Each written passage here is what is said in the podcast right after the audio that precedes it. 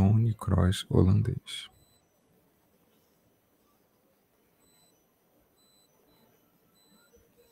Depois dessa, vão dizer que Mané é espanhol. Está começando Driblando Perguntas Óbvias. Notícias sobre o futebol feminino nacional e internacional aqui na Alternativa Esporte Web. Deixe o seu like e hashtag Deixa elas jogarem no AE.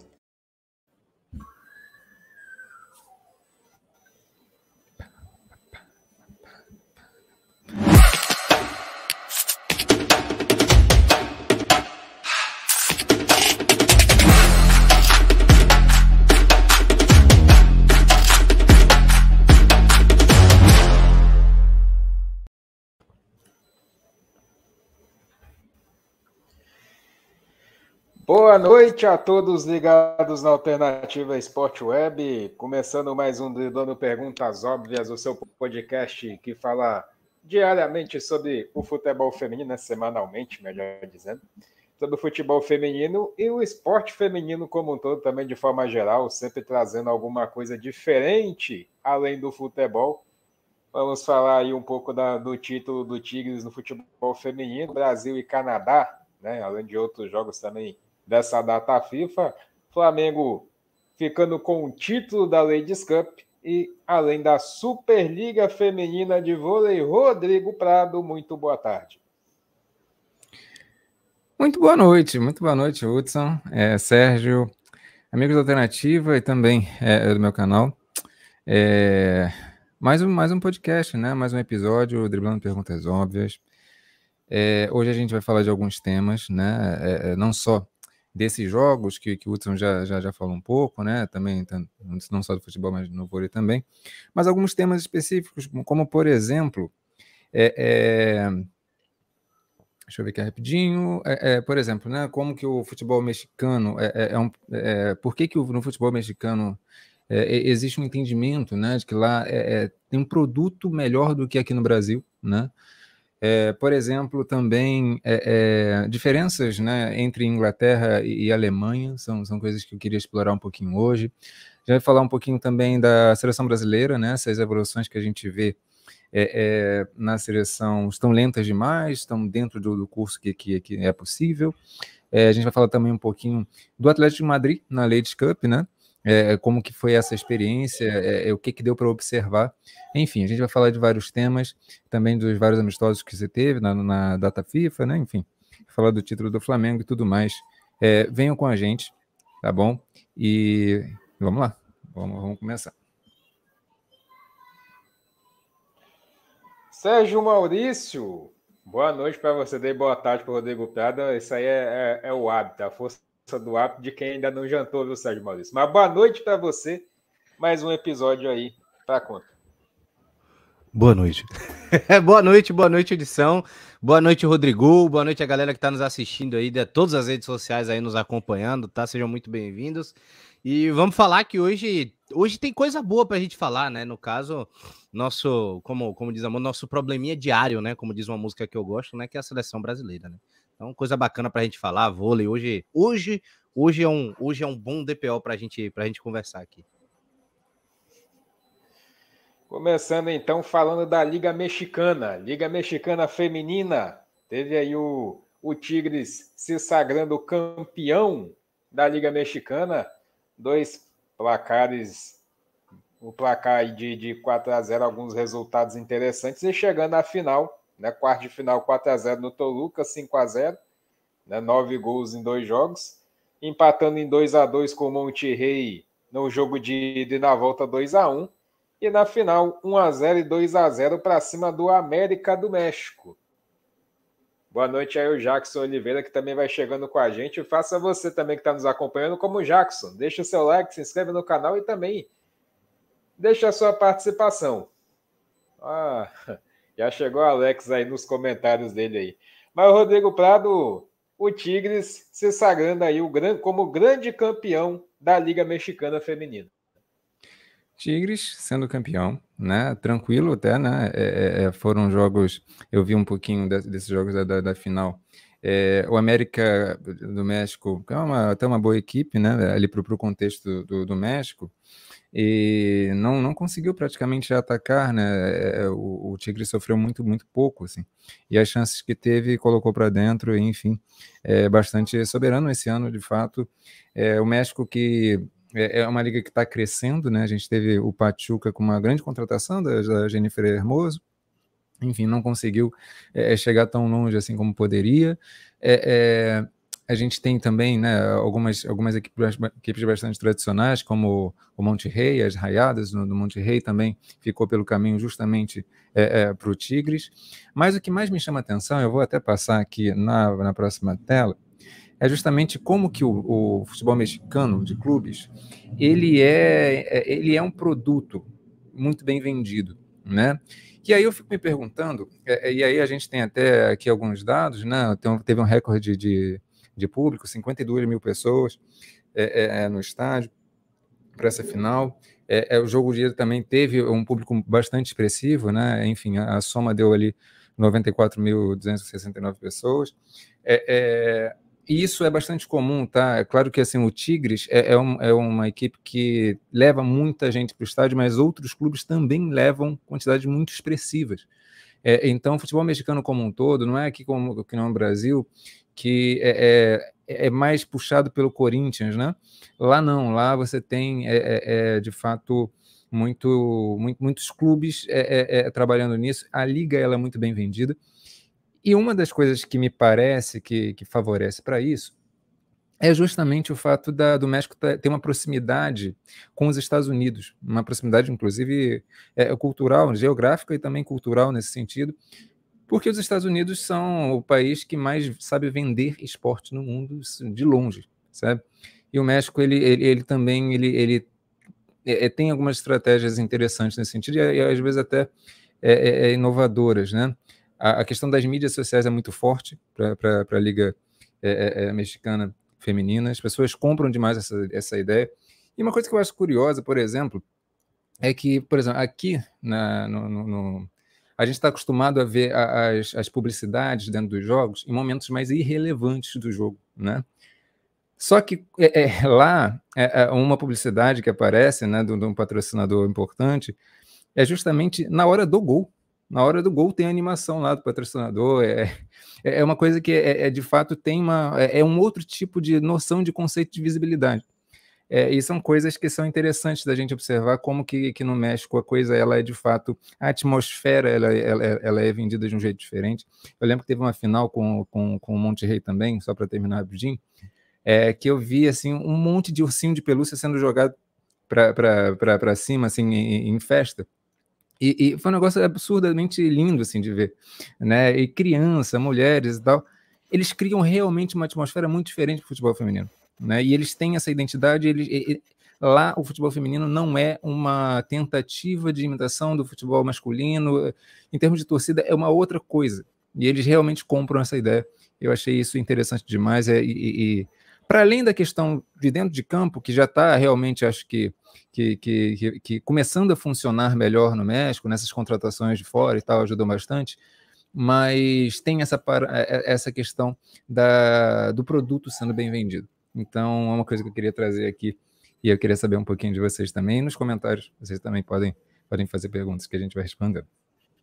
Eu já que só até destaque, futebol visto como produto lá menos questionar a tentativa de replicar modelo franquia dos Estados Unidos. É interessante, né, Sérgio? A gente vê essa diferenciação né, do futebol brasileiro, futebol mexicano, dadas as devidas proporções, mas como ele é tratado de forma diferente, principalmente no âmbito feminino, que com essa talvez essa proximidade aí dos Estados Unidos dê um pouco dessa facilidade. Mas pra, eu já, já passo para você com uma pergunta: o que, que falta para o futebol brasileiro chegar um dia a um patamar um pouco maior na questão de vender melhor o seu produto? Eu acho que eu acho que o cuidado com o esporte, né? Pensar nele de fato, é, é, claro, né? Não inteiramente, porque são pessoas ali dentro, mas nesse caso, tipo, de pensar como um produto e pensar que isso dá lucro também, tá ligado? Vê isso com bons olhos, e o Campeonato Mexicano faz isso. É, acho que um dos melhores exemplos sobre, né? Porque aqui a gente está falando do estádio. Realmente, eh, nos jogos tiveram públicos maravilhosos, né? Do América do México, o estádio estava relativamente cheio, do Tigres lotado, inclusive. Foi muito bacana de, de, de ver, acompanhar ali o, o, o jogo.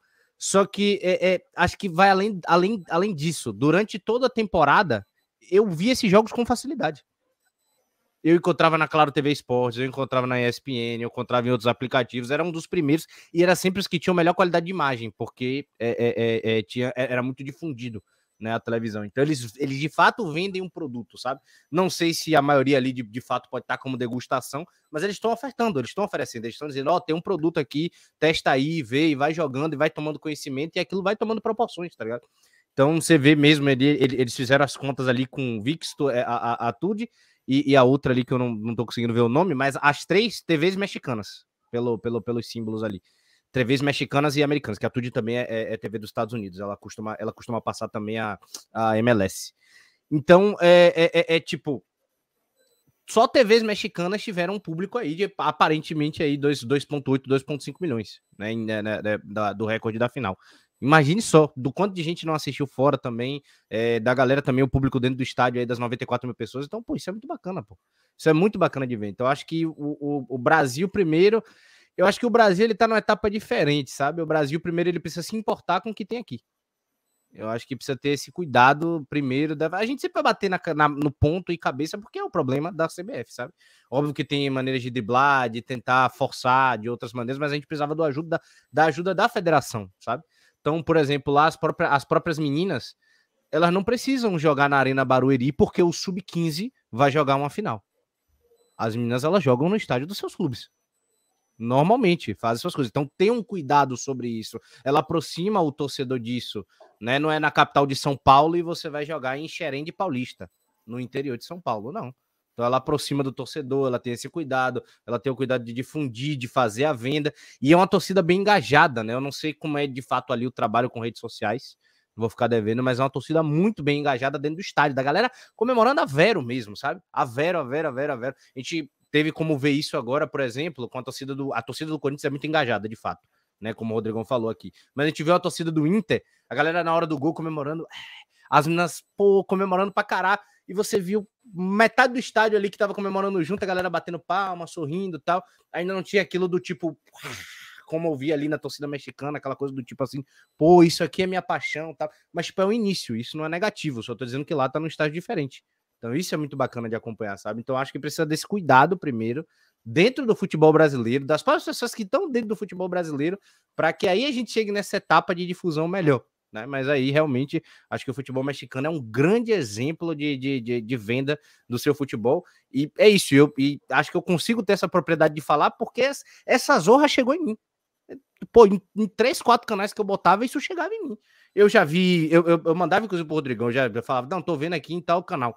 Chivas e Atlético São Luís, não sei o que, não era nem os times que estão aí que, que chegaram na final, Monte Rei e tal, isso aparecia para mim com facilidade. Então, realmente é um, é um sucesso, é um case de venda, tá? E foi uma final muito boa, inclusive, de ser jogada.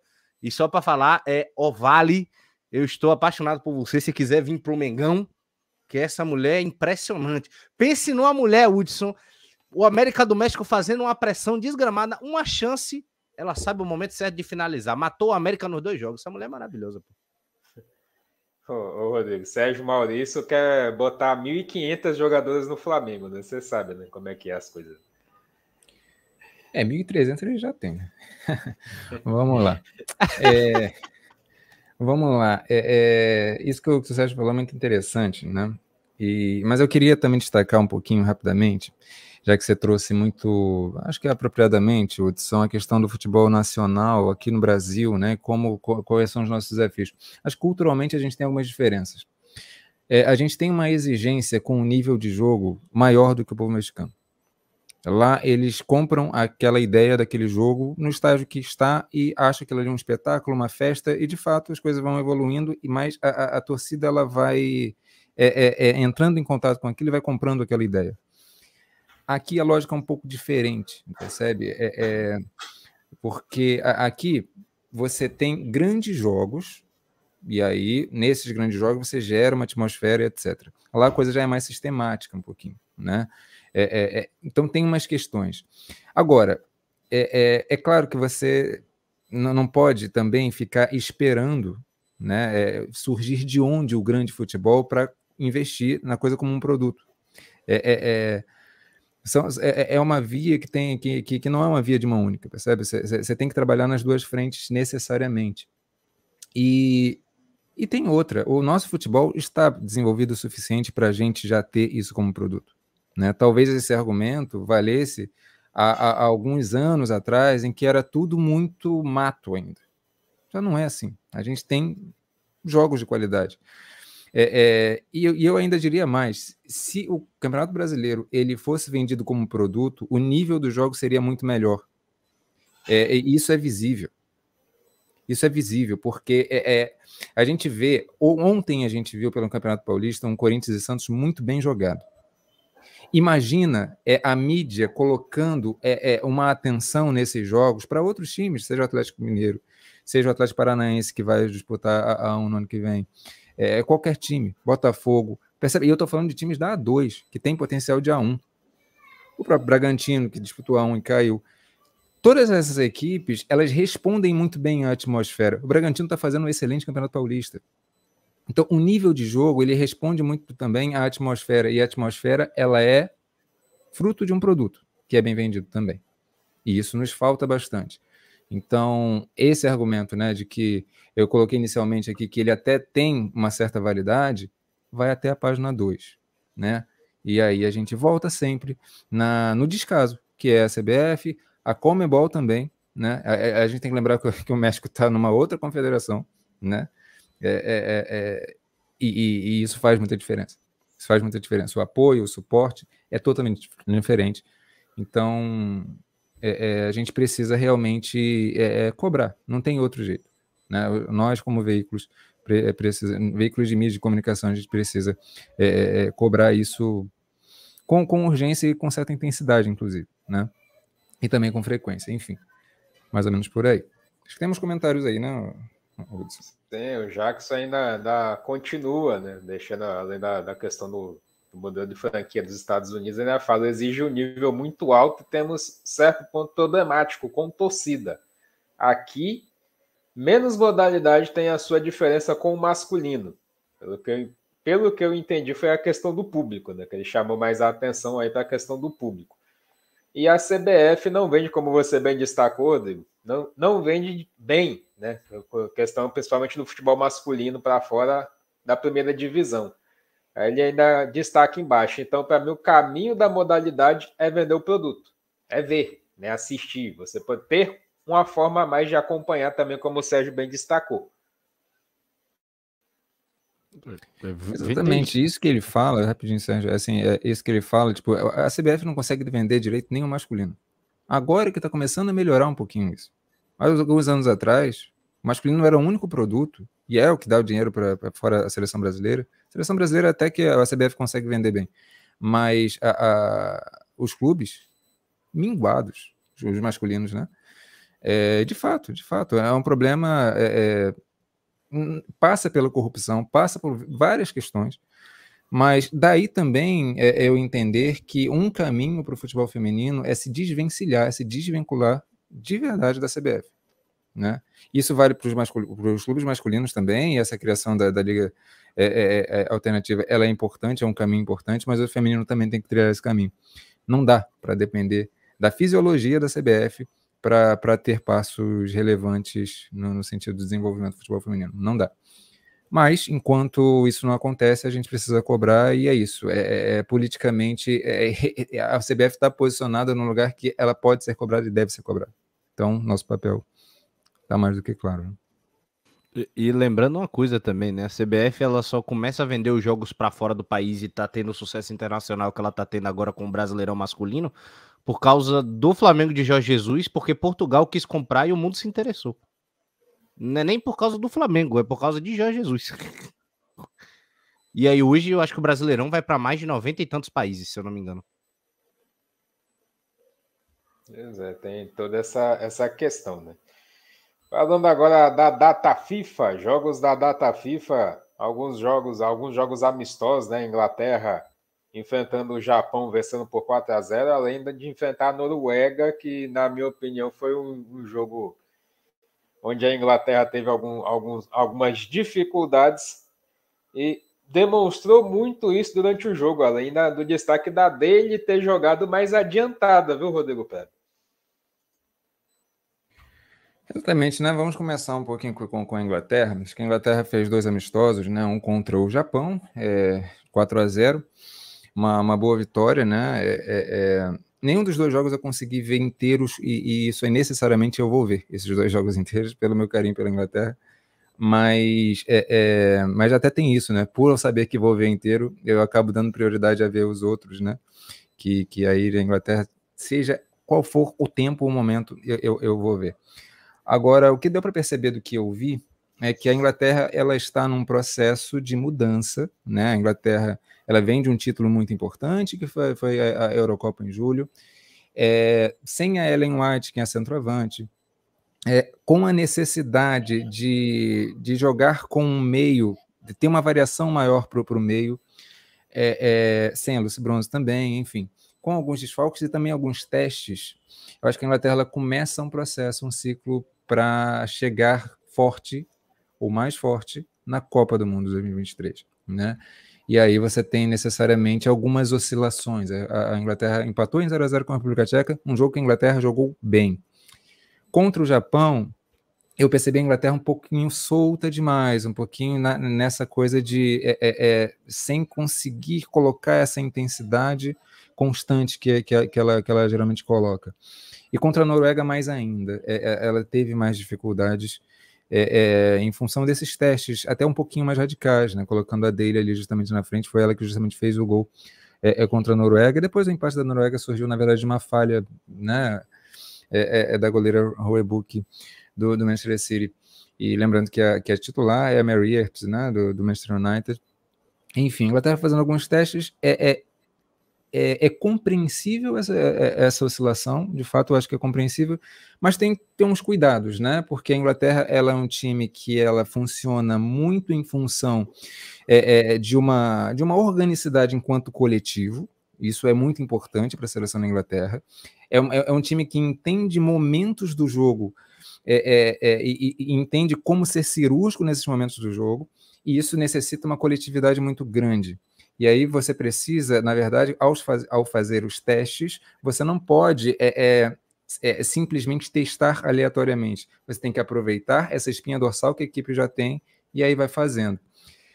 É, aí existe um perigo por, porque como a, a gente está muito próximo da Copa do Mundo, né? Já em julho de 2023 já vai ser a Copa do Mundo. Você tem que estar muito atento a essas oscilações que existem se é, é você consegue, se você ainda está conseguindo sustentar aquele jogo a, a, aquela, aquela, aquela espinha dorsal que faz o jogo realmente acontecer. Então a Sarina ela tem esse desafio, mas é normal, faz parte do processo, mas enfim, mas tem alguns cuidados sim para se levar em consideração. Sérgio Maurício, até antes da gente passar para a seleção alemã, né, que fez dois amistosos aí com os Estados Unidos, ganhou um, perdeu o outro e, por incrível que pareça, é algo que chama muito a atenção Jéssica Nepomuceno, lembra, Sérgio Maurício? Essa aí é a dirigente do, do, do Arpia, daqui da cidade do Espírito Santo, aqui de São Mateus, aqui, deixando a mensagem dela, falando que tem um time feminino e infelizmente não tem apoio. É, é Jéssica, a gente passa muito por isso, entendeu? Infelizmente a modalidade precisa de muita força.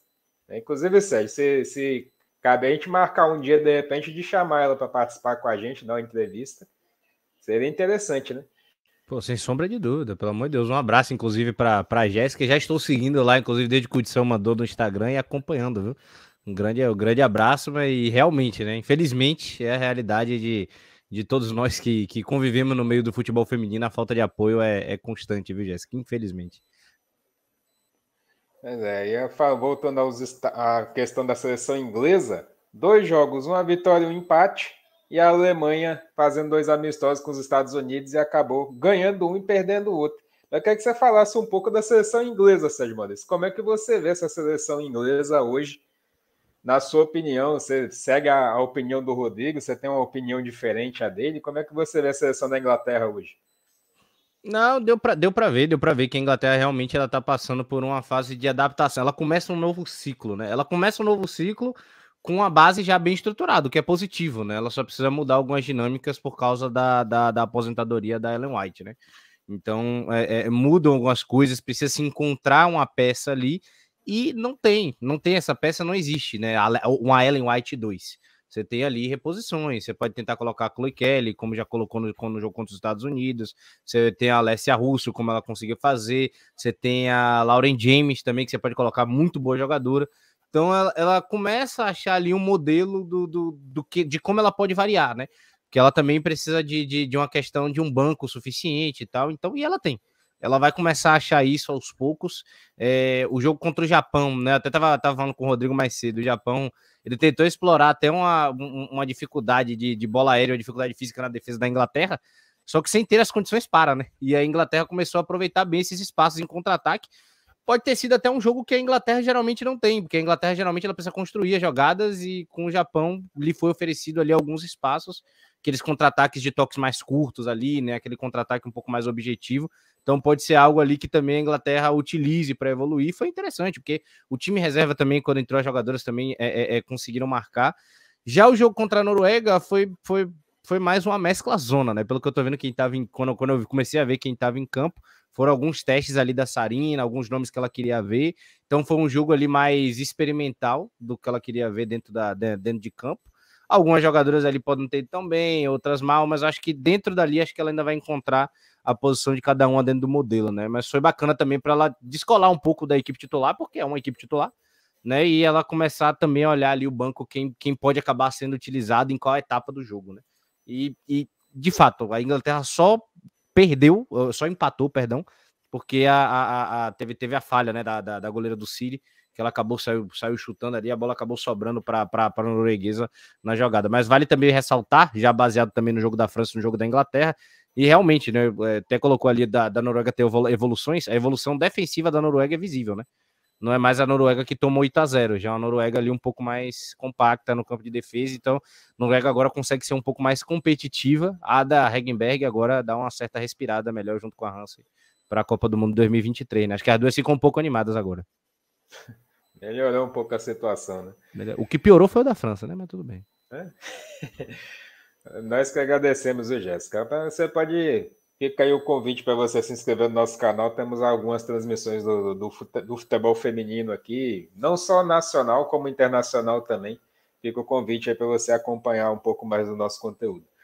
Falando agora da seleção alemã, o que, que acontece com a Alemanha, Rodrigo Prado? Por que, que a seleção alemã tem toda essa dificuldade quando enfrenta uma seleção que tem essa facilidade de muitas vezes propor o jogo, por que, que a seleção alemã, a partir de, de um determinado momento, parece que se desorienta dentro de campo? O que, que acontece com a Alemanha?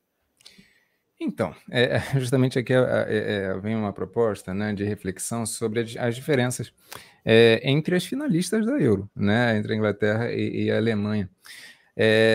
Só situando né, rapidamente, os Estados Unidos jogou com a Alemanha duas vezes, né? Né, nessa data FIFA. Uma, a Alemanha venceu, venceu muito bem os Estados Unidos, com certa tranquilidade. E na outra, é, é, aí queria chamar a atenção para essa característica. É, é, os Estados Unidos, em primeiro lugar, né, está é, é, com, com, um problema sério.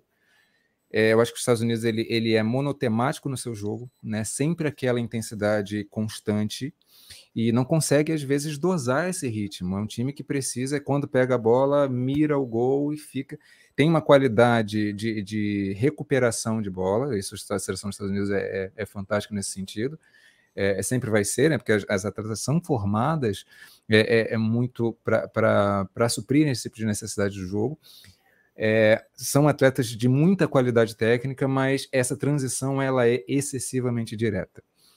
A seleção da Alemanha, ela no primeiro tempo, ela dominou inteiramente a seleção dos Estados Unidos. E aí vem uma, uma primeira diferença da Inglaterra para a Alemanha. A Inglaterra, de maneira nenhuma, ela tenta dominar inteiramente o jogo. E aí me vem uma questão que até me parece um pouco psicológica, percebe? Quando você tem uma necessidade de dominar completamente alguém ou um adversário, é porque no fundo você está inseguro, percebe? E a Alemanha demonstra isso.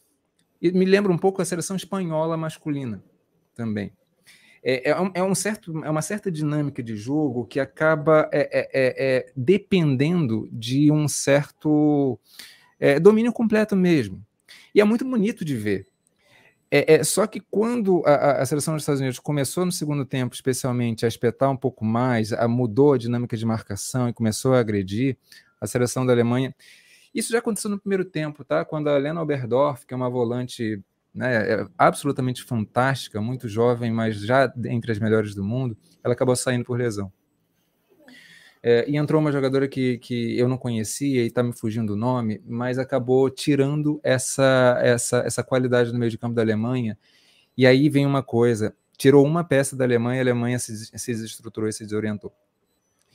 É, é, e depois não conseguiu mais sustentar, né? E os Estados Unidos, com jogadas mais ou menos acidentais ou construções mais ou menos acidentais, conseguiu chegar à virada, né? Em, em algumas falhas também defensivas é, é, é, da, da, Alemanha. Então, é, não me chama a atenção a vitória dos Estados Unidos, né? Porque os Estados Unidos não está tão bem, eles não estão tão bem, elas não estão tão bem assim. Mas a derrota da Alemanha me chama atenção porque é uma equipe que é, ela, ela necessita de um domínio. E aí, falando rapidamente da Inglaterra, só para fechar essa comparação, é, a Inglaterra ela não depende ou a, ela não visa é, é, depender de dominar adversário. A Inglaterra é muito resiliente. O que a Inglaterra é, é, ela vai buscar no jogo é dominar momentos chave do jogo e virar momentos chave também. Ela se preocupa mais com isso. Então é uma equipe que ela tem uma visão muito mais macro do jogo do que simplesmente vamos dominar todas as situações micro. É, é, e isso é uma diferença fundamental que faz a Inglaterra, no momento, o atual momento, ser é, é, um time mais competitivo que a seleção da Alemanha. Claro que isso pode mudar, né? A gente que não está comparando jogadoras com jogadoras, eu estou mais fazendo esse comparativo um pouco mais da dinâmica coletiva que a Sarina Wigman consegue colocar na Inglaterra, que a voz Tecklenburg não consegue colocar na Alemanha, até pelo estilo ser diferente e também as características dessas seleções, é, é, psicologicamente também, serem um pouco diferentes, né? Sérgio Maurício, a palavra é sua. Obrigado, palavra. sobre, a, sobre, a, sobre a seleção alemã, de fato, passa por onde o Rodrigão falou, não teria como fugir. Né? Tanto que os dois gols, inclusive, da, da, da digo até o outro também, do, do, do primeiro jogo também, o, o gol da, da derrota. Mas dois gols da seleção americana saem de falhas da defesa da Alemanha. Justamente porque esse domínio excessivo, ele causa um desgaste. E os Estados Unidos, ele, ele gosta de jogar esse jogo mais reativo, né? Ele gosta de criar essas situações de espaço, esse jogo de transição em velocidade, essas jogadas mais rápidas. Então, são jogadores ali que estão sempre incomodando. Então, o mínimo erro alemão, aquela mínima desatenção no meio de todo um domínio, gera um espaço, uma roubada de bola, uma desatenção, e os Estados Unidos conseguem ser muito punitivo nesse sentido. Então, foi um 2 a 1 um que, é, é, é de fato, acho que é, acho que não esconde os problemas né, da seleção estadunidense. Acho que pelo que eu ouvi do narrador esconde, né? Ele comemorou bastante. Mas sobre a seleção alemã, acho que apresenta alguns problemas, alguns problemas maiores, né? De fato, é, é essa questão do, do, do, controle do domínio excessivo da partida, né? Você vê que tem momentos muito chaves ali que a Alemanha é, ela sufoca a seleção dos Estados Unidos, que a seleção dos Estados Unidos, inclusive, bate cabeça defensivamente.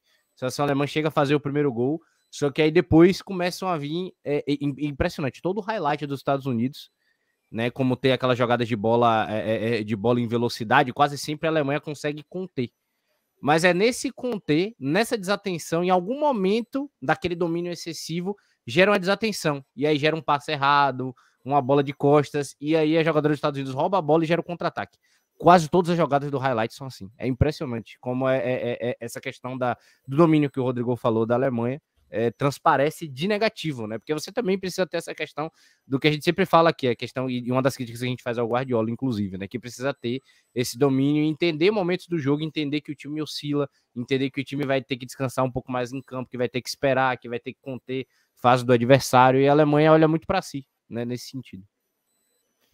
Até falando um pouco de, dessa questão dos Estados Unidos, né? Como é, deixo a pergunta para vocês dois, inclusive. Como é que consegue aí os Estados Unidos resolver, aí o, o Jackson até fala da questão do declínio e tudo mais, está em fase difer diferente. Não é, de fato, Não é de fato mais aquela seleção norte-americana que nós tanto estamos acostumados a ver. Teve uma sequência de derrotas, ganhou da Alemanha da forma como foi, destacado.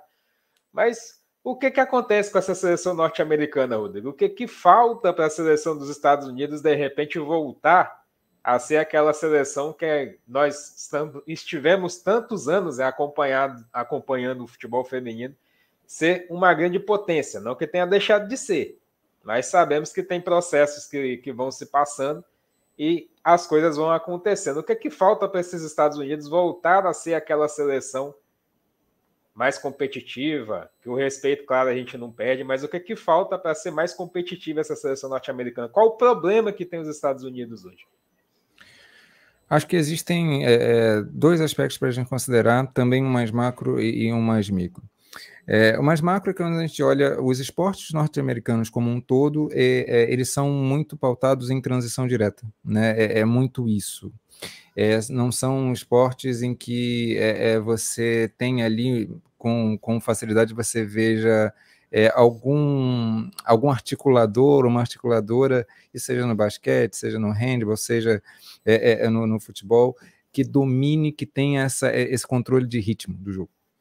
É, só quando a gente vai olhar para o micro, a gente tem uma Lindsay Horan, que ela faz isso muito bem. Só que aí você precisa ter também um entendimento, e aí também tem uma questão cultural, né? E aí entra de novo essa questão macro, cultural, que é o entendimento do técnico de como esse time vai funcionar. Porque você tem peças ali que, pode, é, é, que podem ajudar, né? É, é, é, é justamente a, a, seleção a conseguir é, entender melhor esses ritmos do jogo. Ora, por que, que isso está aparecendo agora e não aparecia antes? Tem algumas questões para isso. Uma é a evolução do futebol europeu está sendo realmente drástica, está sendo muito grande. A evolução física, tática e técnica. Então está colocando desafios para a seleção eh, norte-americana que antes não existiam muito. E tem uma outra coisa: existem alguns desfalques muito importantes para essa seleção norte-americana, né? está é, tá tendo também uma renovação ali. Então acaba que acontece essas duas coisas, né? Tem a renovação e tem também a evolução do, do futebol europeu, especialmente futebol mundial como um todo, mas o, o europeu especialmente, e acaba, acaba colocando os Estados Unidos numa situação de um desafio um pouco maior. É, eu continuo achando que os Estados Unidos ele chega como favorito, eles chegam como favoritos para a Copa, uma ou uma das favoritas para a Copa, porque aí entra muito aquela questão do Corinthians parecido que a gente discutiu no Campeonato Brasileiro. É, em situação de mata-mata, elas sabem vivenciar mata-mata como ninguém. E aí o jogo vira. Então não dá para desconsiderar esse aspecto. Mas, de fato, quando a gente vai olhar para uma regularidade de uma temporada dos Estados Unidos, sim, está muito abaixo. E aí é diferente da seleção inglesa. Né? Porque a seleção inglesa, eu acho que ela, é, ela já tem isso em mente. É, é, é, a construção de uma equipe que vai, vivenciar da melhor maneira os, os, momentos mais críticos do jogo, do, do, do jogo ou dos jogos os Estados Unidos têm um certo, um certo monotema ali que, ela, que, que elas perseguem e já não é mais tão eficiente como já foi anteriormente. Sérgio Maldício. É, passa, como o Rodrigo já deu essa, essa passagem tática, passa, passa muito relacionado a uma questão também cultural em si, tá ligado? O, o, americano, como a gente conhece e todo mundo sabe aqui, é, ele é um pouco arrogante, tá ligado? Então, não tem como, tá ligado? Eles, você vê pelos filmes de Hollywood, né? É, então eles têm o, o famoso complexo de herói, né? Um grande exemplo que a gente tem é dentro da NBA, o basquete europeu também está em grande evolução. E o que que o que que os Estados Unidos fala? Ah, não não tá ruim porque a gente tem que melhorar taticamente, porque a gente tem que desenvolver melhor o arremesso dos jogadores, tal. O problema é dos jogadores. Ah, fulano é ruim, que a geração passada era bom. Começa aquela parada, aquela pegada meio saudosista horrorosa e não ajuda em nada. E aí continua, a gente já tem aí praticamente três anos seguidos que o MVP da NBA é europeu. E eu acho que isso tem uma passagem todo dentro da cultura, sabe? O estadunidense, ele tem essa ficção dentro da cabeça dele. Na cabeça deles, ganhar a guerra do Vietnã, na, na cabeça deles, o basquetebol deles ainda é o melhor. Na cabeça deles, tudo deles é sempre o melhor. Então, eu acho que eles têm essa visão ainda dentro do futebol feminino, sabe? Não descredibilizando também ela, como ela só fosse ruim porque elas jogavam dentro de um futebol há muito tempo atrás também, no decorrer dos anos, que ainda estava muito atrás. Então, em tipo seis, sete anos, o futebol feminino decolou. Principalmente o europeu, como o Rodrigo falou. Se a gente olha em dois anos, futebol Brasil, já melhorou um absurdo do que a gente via dois, três anos atrás. Então o futebol feminino, como um todo, vem evoluindo completamente. Então é, é, é, é natural que ao decorrer dos anos, se elas não evoluam, elas vão ficar para trás. Isso é um processo um pouco mais demorado, porque como o Rodrigão falou, isso é escola. O complexo de herói lá é ensinado desde sempre. E o complexo de herói ele tem um, um, um sistema positivo, porque como ele ensina você a, a ser o herói, você é, é, é, vivencia bem esses momentos, como o Rodrigo falou. Então elas sabem jogar essas finais, esses jogos decisivos, é, essas competições, elas encaram isso, elas sabem vivenciar esse tipo de momento, vamos assim dizer, além delas estarem sempre presentes também, obviamente, em finais de competições. Então isso também ajuda dentro do aprendizado. Então acho que, que, que é isso. Eu acho que os Estados Unidos estão num declínio é, e, está começando ainda a curva, sabe? Ainda elas ainda estão ali no nível, num patamar muito alto. E se isso não for corrigido, futuramente elas vão estar num patamar um pouco mais abaixo, um pouco mais abaixo, um pouco mais abaixo, porque a Europa vai evoluir, a Ásia, a Ásia talvez, eu acredito que volte a evoluir também, o futebol africano começou a dar passos, o futebol brasileiro começou a dar passos, então, sei lá, talvez a gente possa relativizar que daqui a uns 20 anos, a uns 20, 30 anos, a gente veja uma seleção americana não tanto mais protagonista, como a gente pode citar uma Noruega que era protagonista 20 anos atrás e não é hoje. Então, acho que acredito que pode acontecer muito. Só que a Noruega ela pode melhorar, ela pode ter um conceito. O americano eu já acho muito difícil mudar, cara. É uma coisa complicada, assim, é muito cabeça deles ali, é uma coisa muito é muito surreal, sabe? E eu tive e eu tive a experiência assim de tipo conversar com pessoas de fora. Você pergunta para qualquer pessoa sobre o americano e todas vão dizer sobre a questão da, da, da, da arrogância, sabe? Do pensamento em si. E eu acredito que isso vai acabar sendo passado dentro do futebol feminino também. Mas, enfim, acho que o grande, o grande saber de hoje, assim, passa pelo que o Rodrigo falou. É uma renovação, mas elas vão continuar sendo favoritas por esses dois fatores. É isso. É, passar um pouco pelo chat, né? Que o Jackson fez um comentário falando da seleção francesa, que é o próximo tema nosso agora, falar um pouco da França também. Né, o Jackson fala, mas a seleção francesa vai chegar na Copa bem abaixo. Dar jogo para o Brasil vai ser empate. Né? Boa noite ao Wilson e Yuri. O Leandro Monteiro, que sempre participa também. Mas a Inglaterra teve problemas com a Noruega, o Jackson teve mais a meta da inglesa, Clara, Clara vem para a Copa do Mundo brigar pelo título. E além de falar dos Estados Unidos, né, do, da, da má fase, o Leandro falando, infelizmente ou felizmente, o futebol feminino, seleção, né, que conseguir impor a sua forma de jogo condizente com as jogadoras que tem, vai predominar na competição. Se destaca, mesmo seleção pode primeira chance ser eliminada antes da semifinal? É uma pergunta né, que ele acabou deixando. Daqui a pouco os meninos também vão, vão opinar. Futebol europeu, taticamente e fisicamente, está ascendendo, além das seleções europeias estarem revelando jogadoras em todas as seleções de qualidade. Comentário do Leandro. Jackson bem mais abaixo dizendo. Mas isso é modalidade está em evolução. É processo de seleção que impor vai vencer né? De falar da síndrome de herói, né? inédita em todos que sejam coisas boas ou ruins. E o Leandro ainda destaca: a questão dos Estados Unidos é que eles são funcionais pragmáticos nas suas atividades. O europeu tem uma funcionalidade, mas sem esquecer da forma de estética em suas atividades. Foi o que acabou de destacar o Sérgio, né? Que os Estados Unidos têm essa questão de, da dificuldade de, de tentar mudar um pouco o seu estilo, e o europeu nem tanto, né, Sérgio Modes? Exatamente. O, o, o, americano ele tem, uma, ele tem uma pegada muito. Ele é muito desassociado do mundo em termos dessa cultura. Não que seja negativo, é uma característica do americano. É diferente, sabe? Não significa que as outros, os outros países não sejam patriotas. É porque lá isso é meio que pregado em excesso. É uma cultura. É uma cultura deles lá, relacionados ao capitalismo, aquela coisa toda ali. Então, tipo, é, é, o americano ele tem isso dentro dele, sabe? E, e isso é, é, que nem a pessoa dizer, ah, a política não tem nada a ver com esporte. Tem, porque isso reflete na sociedade inteira. Tá aí. É uma certeza. Falar agora da seleção francesa, da seleção da França que está aí nessa dificuldade tremenda, né? De venceu com dificuldade a Noruega só por 2 a 1 Mas o que, que acontece com a França, hein, Rodrigo Pedro? Vimos a França na Euro, sempre conseguindo impor bem o seu estilo de jogo durante todo o primeiro tempo, faz um primeiro tempo intenso, no segundo tempo dá aquela por usar excessivamente essa intensidade no primeiro tempo, no segundo acaba caindo um pouco o ritmo. Mas o que, que acontece com a seleção francesa a partir do presente momento, que sabemos da capacidade que a seleção tem, mas venceu a Noruega, que sabemos que teve a sua evolução defensiva, acabou vencendo a Noruega com uma certa dificuldade. Então, acho que a seleção francesa é, é, tem também um conjunto de componentes importantes aí, e um deles passa pela própria treinadora, né, que encontra uma certa dificuldade mesmo, é, é, ali a Corrine Diacre, ela encontra uma certa dificuldade de assim, encaixar com as peças que tem aquele modelo de jogo que é muito nítido na França. A França não, não, não, se trata de, ah, vamos mudar o estilo da França. A França é aquilo, é aquela intensidade, só que precisa ser administrado isso, né? É, é, é, e também tem alguns desfalques muito importantes, e a França ela é muito dependente de algumas peças específicas, né? Uma delas é a Catotô, que teve lesão de LCA. É, é, é, e é um, jogo, é, é, um, é um time que joga bastante de maneira posicional, né? é, é uma equipe que ela precisa muito desse vigor físico para fazer esse jogo posicional girar com quase que perfeição. É, é, um, é, um, é um estilo de jogo que demanda muita energia e demanda muita inteligência para usar essa energia da melhor forma. É, então é natural que é, é, é a França não consiga desempenhar é, é, a todo momento durante a temporada aquele nível estratosférico de jogo.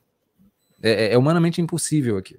Então essas oscilações são normais. A questão é o que está sendo feito para isso ir melhorando e, e ganhando corpo, né? É nesse sentido que eu vejo que a França, ela, é, é, eu não estou vendo isso. O, o, é, os jogos que eu estou vendo da França ainda são, é, é, é, é como se a equipe tivesse numa espécie de crise, né, no, no, e não tivesse conseguindo sair daquilo, sendo que não, eu não vejo muito como, como sair disso, percebe? As peças que a França tem são muito inteligentes. Tem um meio de campo muito inteligente na França é, é, às vezes, é, é às vezes é, é olhar um pouco para como que a Inglaterra funciona, né? E, e, e, e, ver como é que aquilo vai evoluindo, percebe? É não se desesperar tanto com o erro, o erro faz parte. A questão é para onde que esse erro está levando. Eu acho que a, a, a, seleção francesa, eu percebo ela muito. É, é, ela é muito. É, como é que eu posso dizer? Ela, ela não lida bem com, com o processo do erro. É, é, é como se é, é como se ela, é, ela, ela, ela, o tempo inteiro quisesse ser perfeita. E quando a gente olha seleções como a Inglaterra, acontece o contrário. É, ela, a seleção da Inglaterra, ela, por exemplo, ela consegue é, lidar bem com essas situações porque ela sabe onde ela vai acertar. Ela sabe quando ela vai acertar. Não precisa ser o tempo inteiro. A França, ela parece que está num estágio anterior ao da seleção da Alemanha. A seleção da Alemanha já está naquela rotação legal que ela já domina, já sabe o que vai acontecer. E aí se perde em determinado momento. A França se perde no próprio domínio em que ela exerce. Então, é, é... e isso é uma questão, muitas vezes passa pelo aspecto mental, percebe? E, e, e isso é uma questão também de comissão técnica. Mas peças para resolver a França tem. A França tem. Mas, enfim, a gente, a gente vai, vai vendo aonde. Acho que conforme a proximidade da Copa do Mundo vai, vai, vai chegando, necessariamente a corrente de Acre vai precisar é, é, fechar um pouquinho o caminho e, e, e, vai, vai ser mais agressiva nas estratégias. É, em relação às chances, lembrando que a França está no grupo da seleção brasileira, é, a França, como está hoje, dá para a seleção brasileira ganhar e ficar em primeiro lugar. Lembrando, se a seleção brasileira ficar em segundo lugar, muito difícil a seleção brasileira ir longe na Copa. Mas se ela conseguir essa primeira colocação, uma chance de semifinal até aparece, percebe? Então, então assim, a gente tem que mirar nisso. Então, de certa forma, né, é, é, é bom para a seleção brasileira que a seleção francesa oscile dessa forma. Mas olhando pelo ponto de vista da França, é preocupante porque é, é, é desnecessário, percebe? A seleção francesa tem, tem nomes e talentos muito, muito grandes ali que não, não acho que seria necessário passar pelo que está passando, não. Sérgio Maurício. E aí, Sérgio Maurício? Dá para o Brasil? O Brasil passa pela França, o Brasil empata com a França, pelo menos como destacou o Jackson. Como é que você vê o momento francês atual? Eu acho que o jogo do Brasil. Acho que o jogo da, da, de matar a França é o Brasil saber se fechar no primeiro tempo e matar a França no segundo. Deixa a França correr fazer a intensidade, como o Rodrigo falou. Deixa a França usar toda a intensidade que tiver, os 45 minutos, e gastar o gás dela inteiro. No segundo tempo, porra, bota a França pra. A, a, tem uma coisa que é uma qualidade maravilhosa que a gente tem, aleatoriedade. Bota pra correr, bota pra driblar e deixa a França maluca. E aí a gente vai ter chance de ganhar. Isso daí sem sombra de dúvida. Uma coisa que o Rodrigo falou e eu passei a perceber em todo jogo que o Brasil faz com o europeu: elas não entendem a nossa maluquice a nossa aleatoriedade não é entendida pelo europeu. Ele não entende assim, como é que você não está fazendo um jogo tático consciente e tão simples? Aí dá uma travada assim, entendeu? Se a gente conseguir fazer isso numa França cansada, a gente ganha. Não, Só rapidinho, o norte-americano compreende a nossa aleatoriedade. Sim, sim, mas também depois não. de levar eternas porradas, aí depois elas... Sim. Mas isso, isso é terras porradas da, da, dos Estados Unidos, gente. Antes de 2010, para trás, Marta, é... Cristiane. Outra história.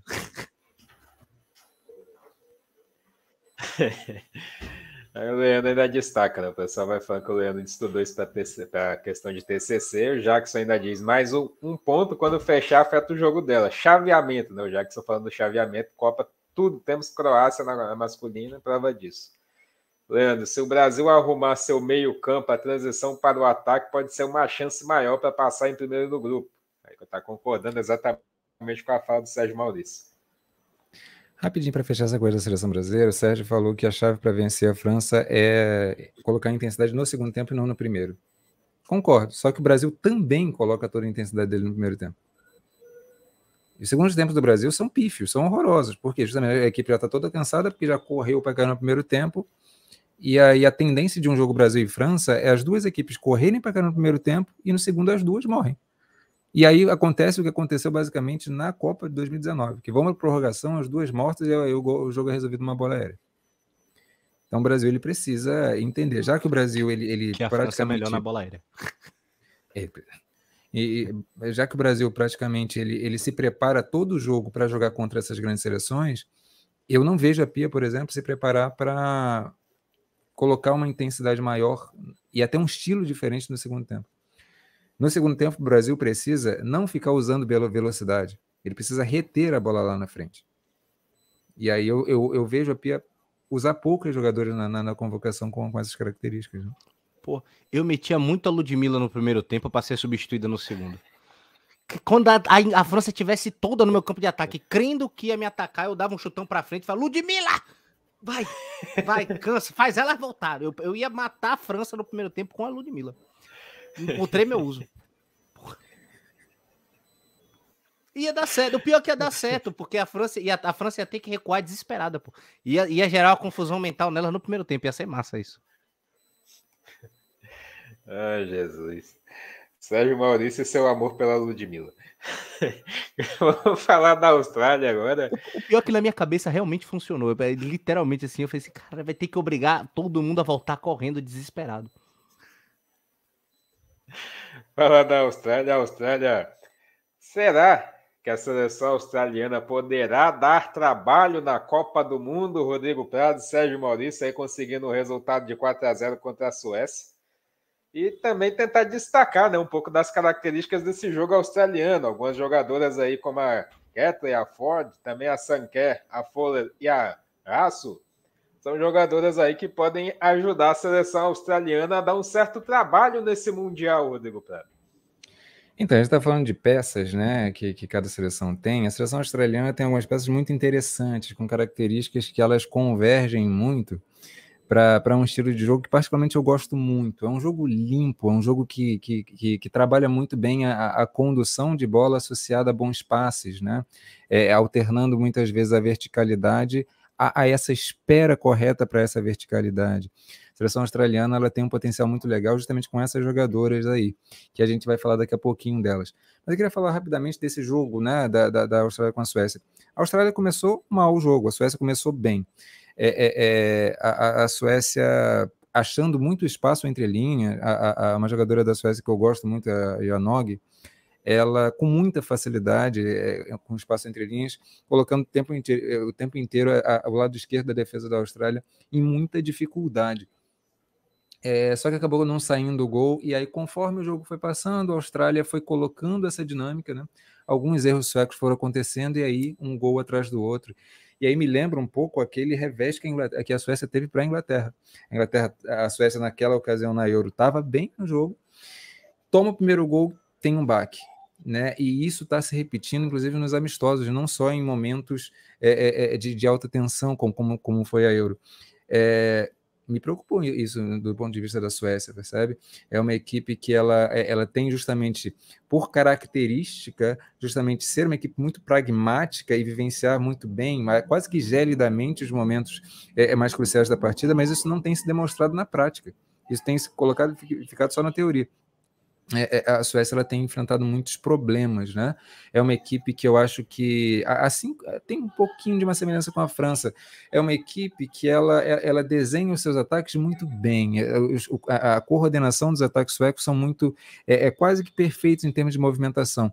Só conforme não vai acontecendo, a, a, não vai acontecendo o, o gol em si, a, finalização após finalização o gol não acontece, a, Suécia parece que ela fica sem opção. Ela, ela não consegue visualizar como variar o seu jogo. E aí a coisa vai se perdendo, e aí lá atrás, na defesa, a coisa começa também a, a decair.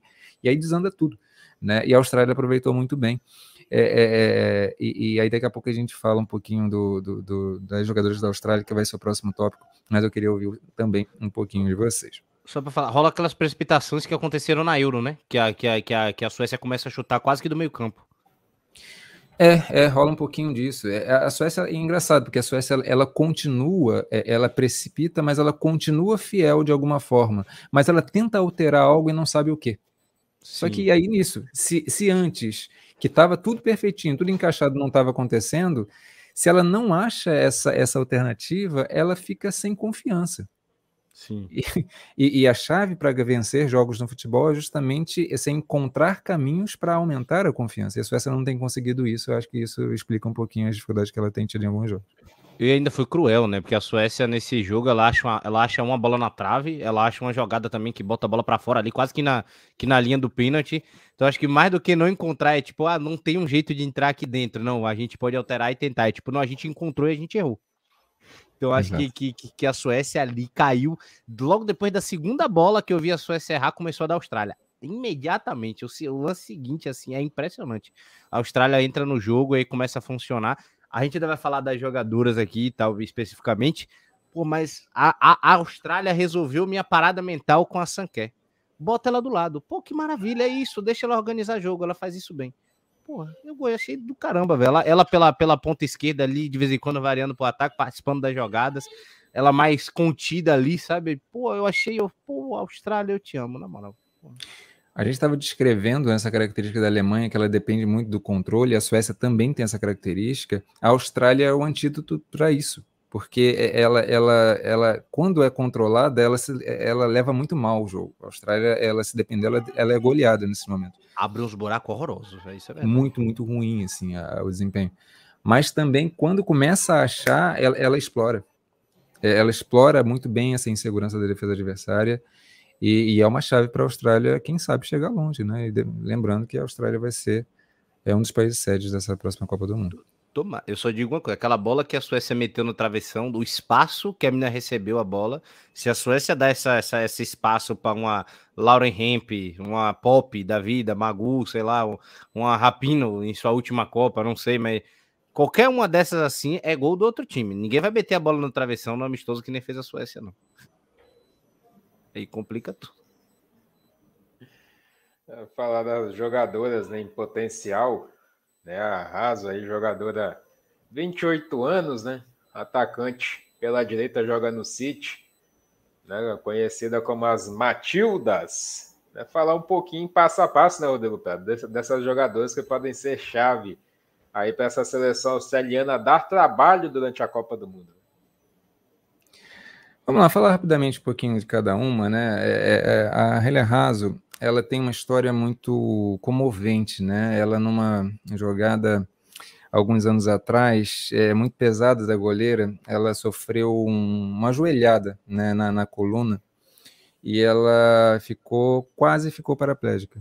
Ela né, teve um processo de recuperação para andar muito longo e conseguiu voltar ao, ao, campo, né?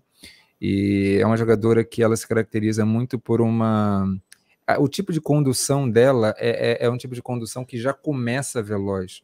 Ela tem uma, uma potencialidade de, de velocidade muito, muito grande.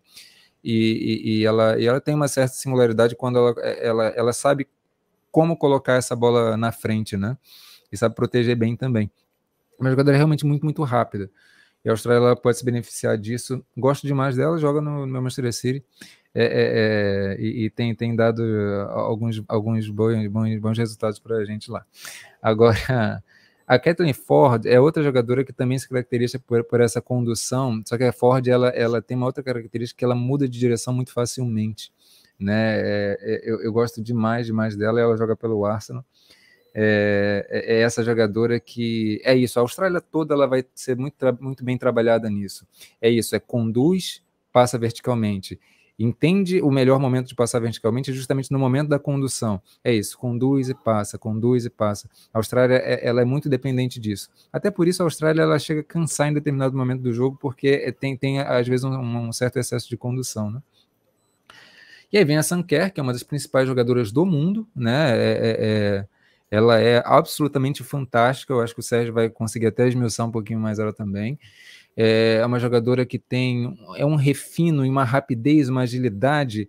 Ela, ela abre espaço como ninguém no mundo para as companheiras.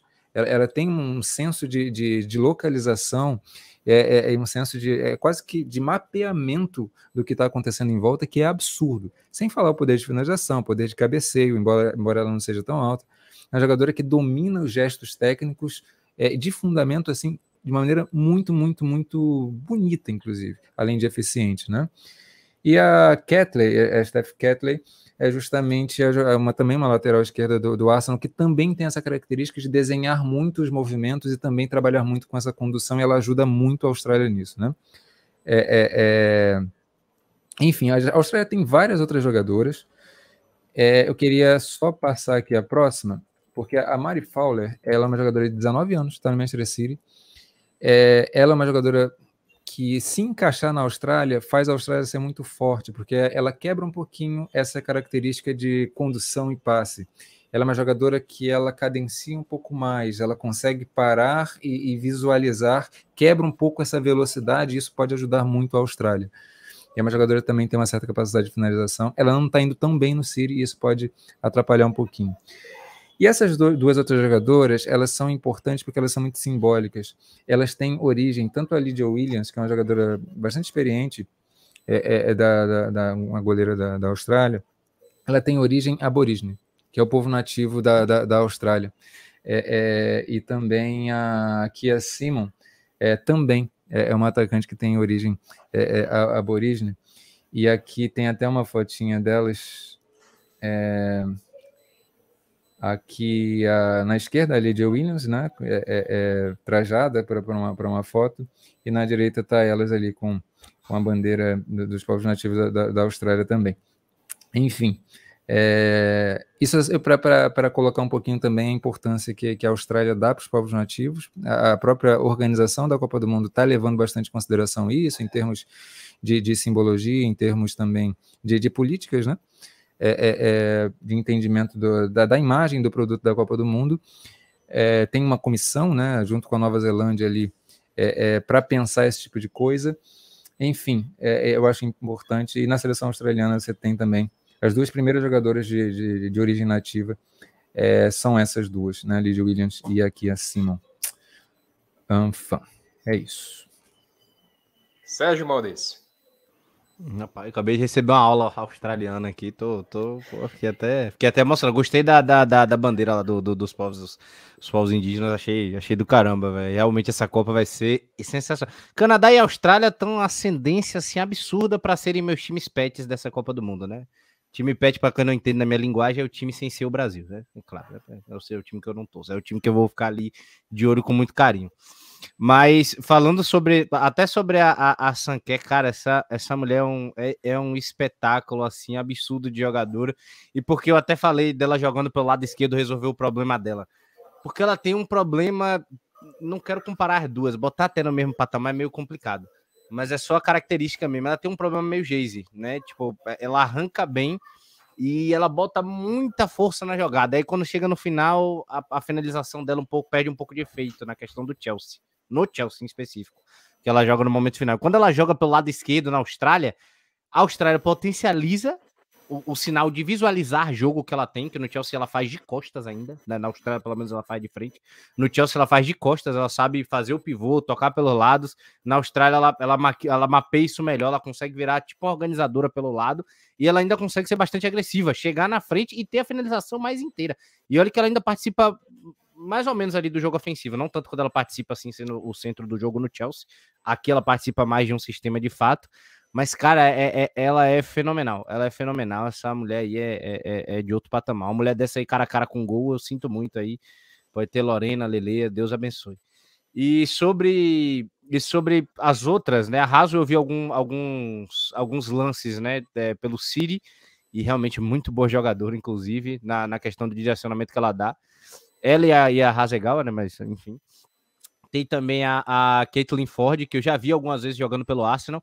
E sempre que ela entrava, eu, eu, no começo eu queria muito ver a Iwabushi, né? Mas sempre que ela entrava, o Arsenal melhorava consideravelmente, né? Então, eu passei a entender um pouco disso também, até pelo que eu vi do, do, do, dos highlights, é uma jogadora bastante participativa, principalmente nos momentos finais, né? Então ela tem aquela paciência de, de lado de campo que ela espera meio que a jogada acontecer para dar o toque, para decidir. Não é aquela, não é aquela jogadora de lado que, que sai resolvendo tudo de qualquer jeito.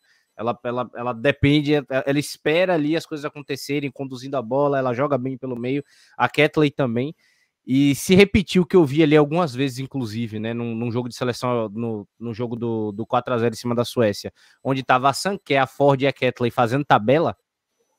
Quem marcar pelo lado direito ali, Deus abençoe mesmo. Ali realmente, aí eu vou deixar um Deus abençoe gigantesco. Porque realmente essas três ali jogando juntas.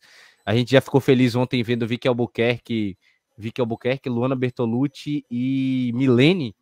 Isso daí, meu amigo, é você de se emocionar, é Valência pro cinema aí, pô.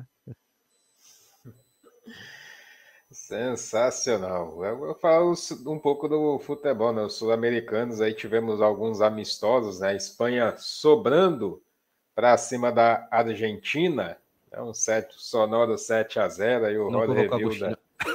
Oi, oi, o review da Agostina, que está nos Estados Unidos, se não me falha a memória, não é isso? Pois é. Na, ver... Na verdade, ela, ela tá com a família ainda, mas acho que ela vai jogar lá mesmo. É isso mesmo.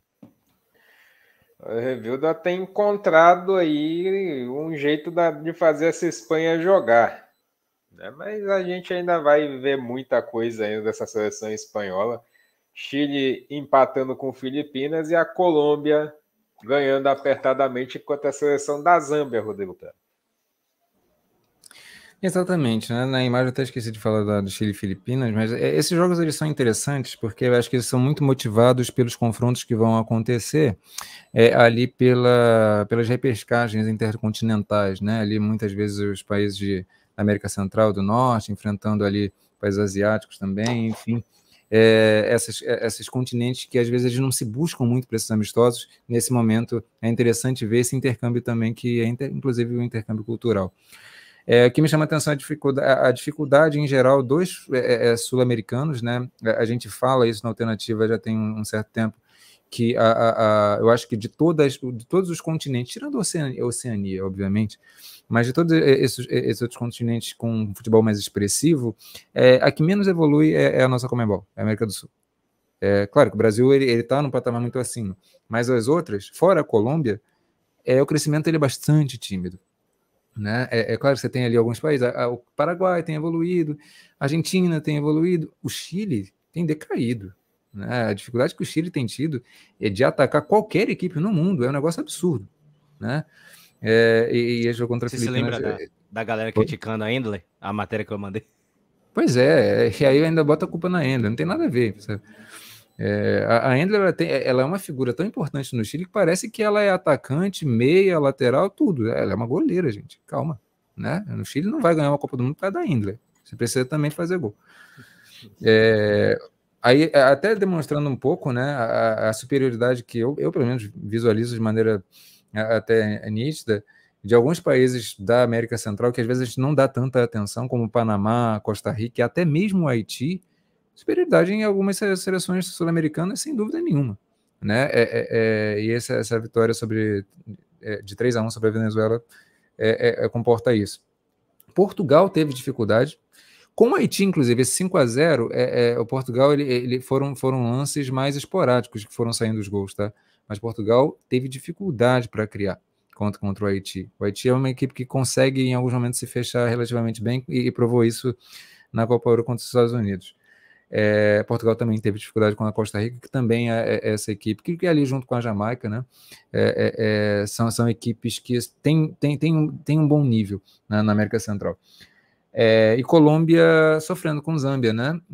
a seleção de, de Zâmbia mostrando ali que tem alguma capacidade de resistência também embora a Colômbia também tivesse testado algumas peças um pouquinho diferentes. Então, não deixa de ser também é, é, normal esse processo, mas também, pro lado da Colômbia, eu acho preocupante, porque a Colômbia ela, ela pode ser vista como uma, uma equipe, pelo menos ofensivamente, uma equipe muito forte. Teve dificuldade com o Zâmbia. E, enfim, aí falar da, da Espanha em relação à Argentina, a Argentina comprova isso que eu tenho falado, né? da fragilidade dos sul-americanos, e a Espanha, ela teve uma vitória importante sobre os Estados Unidos, né? Enfim, o Jorge Vilda ele está encontrando ali é, com essas peças novas, mais baseadas no Real Madrid, é, é um, um, tipo de jogo que eu acho que se afeiçoa um pouco mais às suas, características, né? É, enfim, vamos ver no que, que vai dar isso, porque eu, eu, imagino que na Copa do Mundo o Alex, a Itana, elas, né? Elas vão, vão, vão poder pensar um pouquinho melhor na, na, nisso, né? Se elas vão realmente negar essa, essa questão de, de serem convocadas e tal. Mas é uma coisa que a gente vai ver ao longo do tempo, nesses próximos meses. Ali na foto é, é aparelho, aparelho? Exatamente ela. Ah, pô. Eu, não, eu, imaginei que ninguém do Barcelona tivesse indo agora. É, é não, não, não, tem, tem exceções ali. A Aparelho ela, ela, ela, chegou recentemente também, né? Então sim, não dá para cobrar isso também, não. Exceções à regra, né, galera? Antes até do, de passar a palavra para o Sérgio Maurício, que vai falar também um pouco sobre isso, né, sobre essas dificuldades. A galera segue participando aí, o Jackson falando do formato da repescagem, o, o Leandro falando da questão do Chile ter dificuldade contra as Filipinas, falando que está difícil. Jackson vai falar de, de acabar de ter decisão, servir como torneio reserva para país sede, né, toda a questão do, da Copa do Mundo e o, o Jackson ainda destaca, né? Mas o Chile é isso. Questão de ter uma jogadora de nível internacional. O futebol está muito no início e se chegar à Copa, surpreenderia. E aí, Sérgio Maurício? É complicado, complicado. A seleção chilena ela tem alguns nomezinhos ali até interessantes, mas eu acho que não. Eu acho que eu não, não, não, vejo ela ali tão, tão, tão forte. Não pode acabar indo para a Copa, sabe? Pela, pela, pelo, pelo, pelo nível do futebol comparado às outras ali que vai, que vai acabar enfrentando. Mas a gente já vem amistosos como esse que a parada vai ser muito mais embaixo do que a gente imaginou nessa repescagem, né? Cara, sobre a, sobre a Colômbia, eu, eu tenho muita esperança no Paraguai ainda também, viu? Sobre a, a Colômbia. A Colômbia fez um jogo contra a Zâmbia que eu fiquei feliz com a parte ofensiva da, da Colômbia, parte daquilo que a gente já viu. É um time que tem umas jogadas muito bem organizadas, trabalhadas, tem umas consciências de passe, assim, quando, quando tá tranquilo e confortável no jogo. Só que aí passa aquilo que o Rodrigo falou: todo, ataque e defesa eles estão sempre ligados. A zaga da Colômbia é muito desformatada. É, é um negócio assim Pô, se eu, se eu reclamei da Austrália abrir um buraco assim de vez em quando, quando tá sendo pressionado pela equipe da Suécia, a Colômbia abriu esses buracos para a Zâmbia. Tudo bem que é o tipo organizado e tal. Então, tipo, acontecia esses ataques, a Colômbia começava a perder confiança, as jogadoras iam se afastando do ataque e as jogadas começavam a ficar um pouco mais na imposição física. E a Colômbia perdia a melhor qualidade dela, que era trabalhar a bola na frente da área. Trocar passes, conseguir uma jogada ensaiada. Então, conseguiu achar um gol, só que é isso. Como o Rodrigo falou, a Zâmbia deu muita dificuldade para a equipe colombiana. Por mais que fosse melhor, a, a, as agressões ali constantes né, na, na, na, defesa, um sistema defensivo ali não tão equilibrado quanto a parte ofensiva, dava ao jogo outra razão e você perde a parte ofensiva também, o melhor da sua parte ofensiva no jogo. A seleção da Espanha, cara, eu vi, o, o, o eu vi os melhores momentos ali contra a Argentina. Eu, eu, peguei até um maior, né? Porque se você pega o menor, Você vê só os gols, né? Porque são sete. Você, você pega três minutos, é só porrada de gol em cima da Argentina, sem a, a, a nossa querida Agostina na zaga. E a maioria dos gols que eu vi da, da, da Espanha, ela que já vinha vindo bem com, esse, com essa equipe aí madrilenha, né? Vamos assim dizer. Ela que já vinha ainda ali um pouquinho melhor e tal. Contra essa equipe da Argentina, eu acho que ela se sentiu muito confortável. Porque ela viu uma seleção da Argentina claramente mais frágil, claramente inferior a ela. E muito dos gols da Espanha foi na imposição física.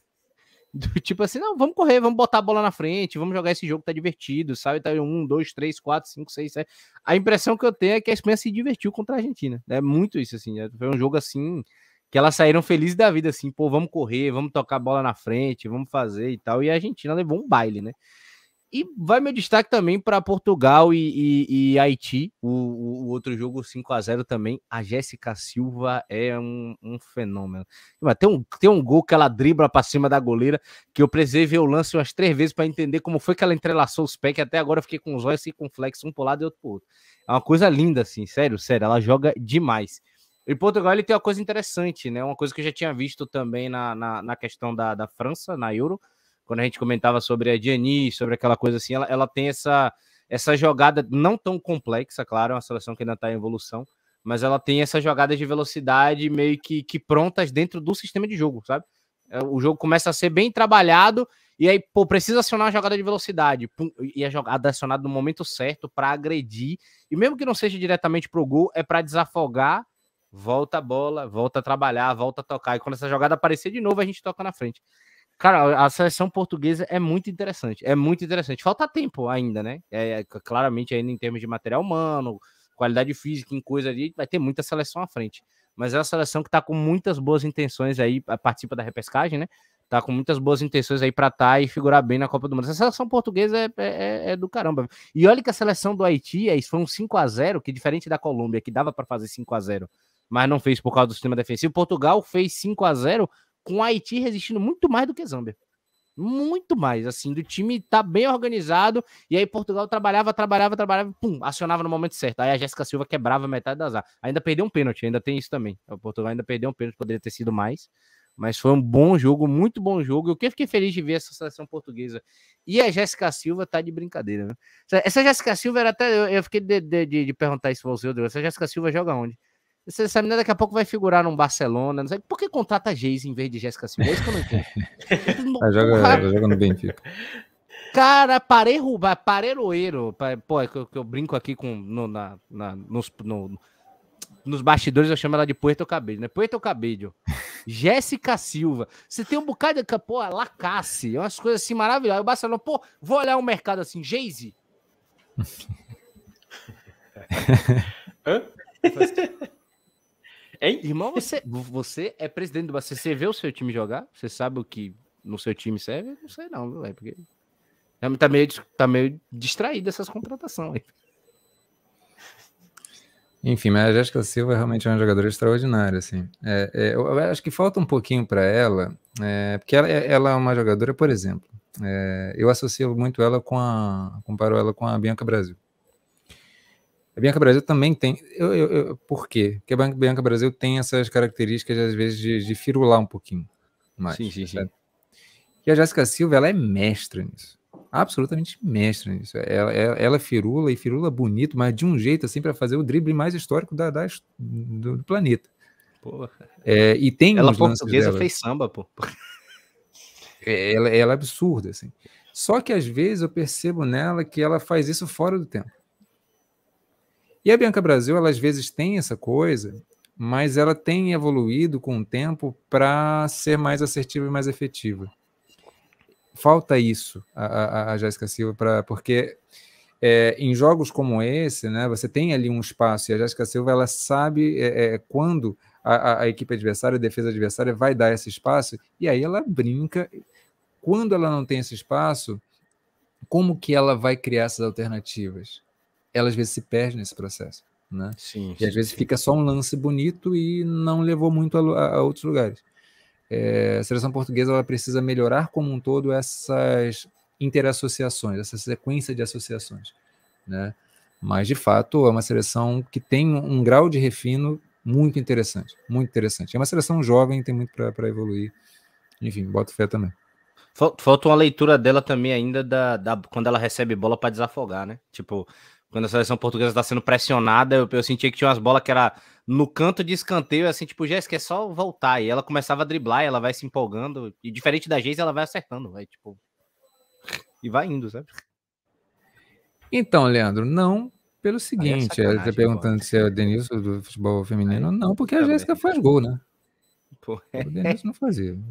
O Denilson ele prefere correr contra os quatro da Turquia até a linha de fundo, claramente em direção ao gol. Ele prefere correr para a linha de fundo. A Jéssica não. A Jéssica, ela, pô, é, sei lá, a Jéssica ela propõe o gol o tempo todo. E plasticamente a Jéssica ela faz gestos muito, muito bonitos. O Denilson não chega a ser isso, não. É só driblar. Ia para cima, largava para trás e o marcador que se virasse para pegar depois. O Leandro segue participando, o Jackson também falando que Portugal, se classificar, estaria no grupo das americanas, é o grupo das goleadas. Né? A Copa 32 seleções é, é ótimo para o desenvolvimento da modalidade, mas para o jogo é horrível. O, o ruim dessa equipe portuguesa, pelo que eu vi da Euro, pelo que ele falou aí, é que a equipe, ela, como ainda tá no nível de desenvolvimento cedo, num segundo tempo, por mais que ela faça o primeiro tempo perfeito, no segundo tempo ela morre. E não tem quem colocar. E aí fica uma parada meio complicada, fica meio dependente desses nomes do, título, do time titular. E aí, se você tira uma Jéssica Silva, quem é que faz isso? Aí fica aquela coisa assim, meio do tipo. Depende muito da, daquelas 11 inicial ali, o gás acaba em algum momento. É, é, meio, é meio isso mesmo. Ele ainda fala que tem desnível gritante em algumas seleções nessa Copa. Né? Mas enfim, isso aí são, são coisas bem claras. Né? Algumas seleções sul-americanas também teste, Panamá 3 a 1 né? Já falamos aí da questão da, da, da Venezuela, já falamos da Colômbia com a Zâmbia, a Escócia 2 a 0 no Panamá. Algo a acrescentar, Rodrigo? Não, a seleção escocesa ela não conseguiu ir para a Copa, né? Ela tem um potencial legal, a gente já até falou, mas enfim, a seleção escocesa ela tem, tem muitos problemas também. É uma liga muito fraca, né? Enfim, apesar de ter algumas jogadoras de nível de WSL, né? Campeonato inglês, mas essa mescla ali é, das outras jogadoras acaba formando uma seleção fisicamente muito fraca é, é, é e é uma seleção que, embora tenha um potencial, não consegue se estabelecer não tem muita dificuldade. É até bonito, eu gosto de ver a Escócia jogar, mas é aquilo, assim, é, é para um contexto que não é competitivo, infelizmente. Então, mas enfim, é... mas não deixa de ser um teste importante, né? Isso assim para o nível europeu, né? Mas conseguiu vencer o Panamá. O Panamá tem um nível interessante, a gente já, já falou. Mas enfim, é muito por causa dessa diferença que a Carolina Ware consegue. É, é, é, a, a Emsley também, enfim. A, Escócia tem vários jogadores do setor ofensivo que são bem interessantes. Mas esse conjunto, defesa e, e ataque, esses sistemas, eles têm, têm, têm dificuldades sérias também. É, é, você acha que a Liga Escocesa tem problema de crescimento por causa da, da, da, da, da cultura do país? Eu não sei, de repente. Cara, eu não sei dizer, assim, realmente eu precisaria estudar um pouquinho mais, mas que a liga, ela é fragilíssima, ela é. É um negócio assim... Cara, é porque ver os times jogarem ali é até bonitinho, sabe? São, são times que têm propostas e tal, é, é, giram bem a bola e ficam, mas é muito... É um problema que eu vejo, por exemplo, no futebol mexicano também. Os sistemas defensivos não se desenvolvem. Se você não desenvolve os sistemas defensivos da, da, da, da, sua liga, você não desenvolve também o sistema ofensivo. É, a seleção sofre com isso. Por, isso. por isso que a seleção mexicana é uma seleção que também gira a bola, não sei o que, tem um conceito, mas não consegue agredir, porque elas não são testadas de verdade. Percebe? E, e aí é isso. É muito, funciona muito no mecanismo que é, por exemplo, a segunda divisão da, do Campeonato da Inglaterra. É, é muito aquela coisa. Tem, tem um, um modelinho, um padrãozinho, que é bonitinho de ver, é legal mas não é testado por falta de competitividade. Né? Pô, se eu fosse a Escócia, eu, eu emplacava um, um Escócia e Inglaterra, assim, sabe? Tipo, vai, minha liga agora passa a ser a liga inglesa. Meus times todos vão para lá. Eu enfiava tudo lá. Sim, sim. Na Copa 2019, elas é, fizeram quase o mesmo grupo, Escócia e Inglaterra, e fizeram um jogo muito bonito. Se não me engano, foi a estreia. Foi bonito. Se não me engano, foi um 2x1, um, assim. A Escócia colocou dificuldade para a Inglaterra. E foi um confronto bem legal de ver. Mas é isso, tem, tem, tem algumas limitações, mas é isso, tem um potencial. Em 2019, eu acho que a Escócia atingiu um potencial legal. A Escócia ia se classificar, mas acabou sofrendo, se eu não me engano, a virada para a Argentina, gente. É, a Escócia conseguiu isso. Cara, eu pensei que você ia falar Colômbia, você falou Argentina, doeu no meu coração agora, porra. É, entendeu? Enfim. Aquela cara de susto. Assim. Argentina? Nossa. O Leandro ainda fala da questão do masculino ser complicado. Imagina o feminino. É a questão do isolamento da, da Escócia, como já, já foi bem destacado. Agora vamos falar de um assunto que Sérgio Maurício gosta muito, viu, Rodrigo Prado? Seleção brasileira. Vamos falar de seleção brasileira. Sérgio Maurício está em, êxtase, está em festa nesse momento, Rodrigo Prado. Brasil fez dois amistosos contra o Canadá, perdeu um, ganhou o outro, mas na verdade não convenceu ninguém. Viu, Sérgio Maurício? Ah, Hudson André, complicado, viu? Complicado. Viu? Quer começar, Rodrigo? Sou só ouvidos, vamos lá. Cara, então, é muito difícil, é muito difícil, é muito difícil a seleção brasileira, porque é, é, tem problemas, a gente anuncia os problemas, a gente fala dos problemas, mas aí é aquele negócio, a gente tenta olhar e falar, beleza, vamos tentar enxergar com o olho dela e vamos tentar ver a evolução dentro do jogo dela. Ela não consegue. É, ainda, ainda assim ela, ela se engasga, ela tem alguns, ela tem alguns problemas ali dentro do time, falta uma certa falta uma certa evolução ali, né, dentro da, dentro da própria equipe. Uh, o Brasil, ele, ele para quem não viu, né, mas a maioria aqui deve ter acompanhado, foi com um time sem meio campo, né? Acho que a única meia de fato ali de origem é a Ari e talvez agora desde a da Libertadores feminina para cá e tal, com, com, com as dificuldades lá da saída da Guz e da, e da Thaís, que ela passou a ser um pouco mais articuladora, né? Passou a ter um pouco mais da bola, presenciar, vivenciar mais esses momentos, mas até então era uma jogadora muito de velocidade e agressiva, participava muito da parte ofensiva do time. E agora na seleção teve que virar praticamente essa primeira volante, né? Com a lesão da Angelina e da Duda Sampaio, que são uma segunda volante e uma meia ofensiva, né? Em, em, em suas características originais, a Pia enxerga como primeiro volante. Volante não existe na cabeça da Pia. E a Ari, que também é uma segunda volante, quase com a terceira mulher de meio, passou a fazer esse desenvolvimento, né? A Caroline virou uma segunda volante, é, Geise e, e, e é, Caroline, é, como a gente pode trazer aqui, todas essas ali, a própria Adriana, viraram meias de criação, né? Jogadoras que tinham que, que, que achar esse tipo de jogada, né? É, com a, no primeiro jogo, se eu não me engano, com a Ludmilla na frente, depois com, com a variação ali um pouquinho maior. O Brasil é, desse jogando desse jeito, ele tem uma competitividade um pouco agressiva. Você consegue ver um ponto positivo nisso, né? Porque ele tem, como foi o caso, por exemplo, de uma jogada de contra-ataque da Lacasse que a Adriana conseguiu acompanhar até o final depois e conseguiu fazer uma recuperação de bola. Então, numa parte defensiva, às vezes pode ser até interessante para você ter ali aquela competição agressiva. Só que você não tem jogadora da área. E aí, quando você não tem essa jogadora da área, quando você não tem, por exemplo, uma Rafa que estava lesionada, né, que está no, no, no Arsenal até o momento. Você não tinha basicamente ali uma zaga titular, né, a, a, aquela zagueira principal, né, que na minha cabeça ainda continua sendo a Rafa. Ela não colocou a Antônia para jogar, é, é, eu acho que a Antônia estava lesionada, né, então entrou a, a Fê Palermo e a Bruninha, um em cada jogo. O Brasil sofreu um pouco, principalmente defensivamente naquela linha de meio, mas ela, ela tinha, por conta dessa velocidade que ela colocou em campo, uma certa agressão ofensiva. Então, com um pouco do que eu falei aqui, brincando da, da Ludmilla contra a França, que eu faria, colocaria aquela bola. Então, o Brasil ele conseguia transitar rápido, ele conseguia agredir, ele conseguia causar ali preocupações à equipe canadense, que foi fenomenal na parte defensiva. Zardoski, no primeiro jogo, principalmente, fez um jogo espetacular. Buchanan também, né? Só que tudo ali no limite, aquela coisa assim de tipo, extremamente ali no, no fino do fino. As jogadoras da, da, da defesa, do sistema defensivo do Canadá funcionando muito bem, né? Passaram ali um certo sufoco mas ainda falta o Brasil um pouco de cadência de bola, um pouco de troca de passes. Isso fica muito dependente ainda da, da, da de uma associação da, da, dali pelo lado esquerdo, né? Que são jogadoras que meio que se encontram ali. Quando se encontram, há uma reunião, né? Como meu pai, como meu pai sempre fala assim, quando se encontram haverá negócio. É tipo, aí rola Tamires, Adriana e Bia Zanerato. Elas três se enxergam e elas apelam no desespero. Ela fala, gente, por favor, vamos trocar paz entre a gente aqui que o negócio tá um pouco complicado. Aí começa a sair uns passos ali inteligentes, joga, rola algumas jogadas ali pelo lado esquerdo.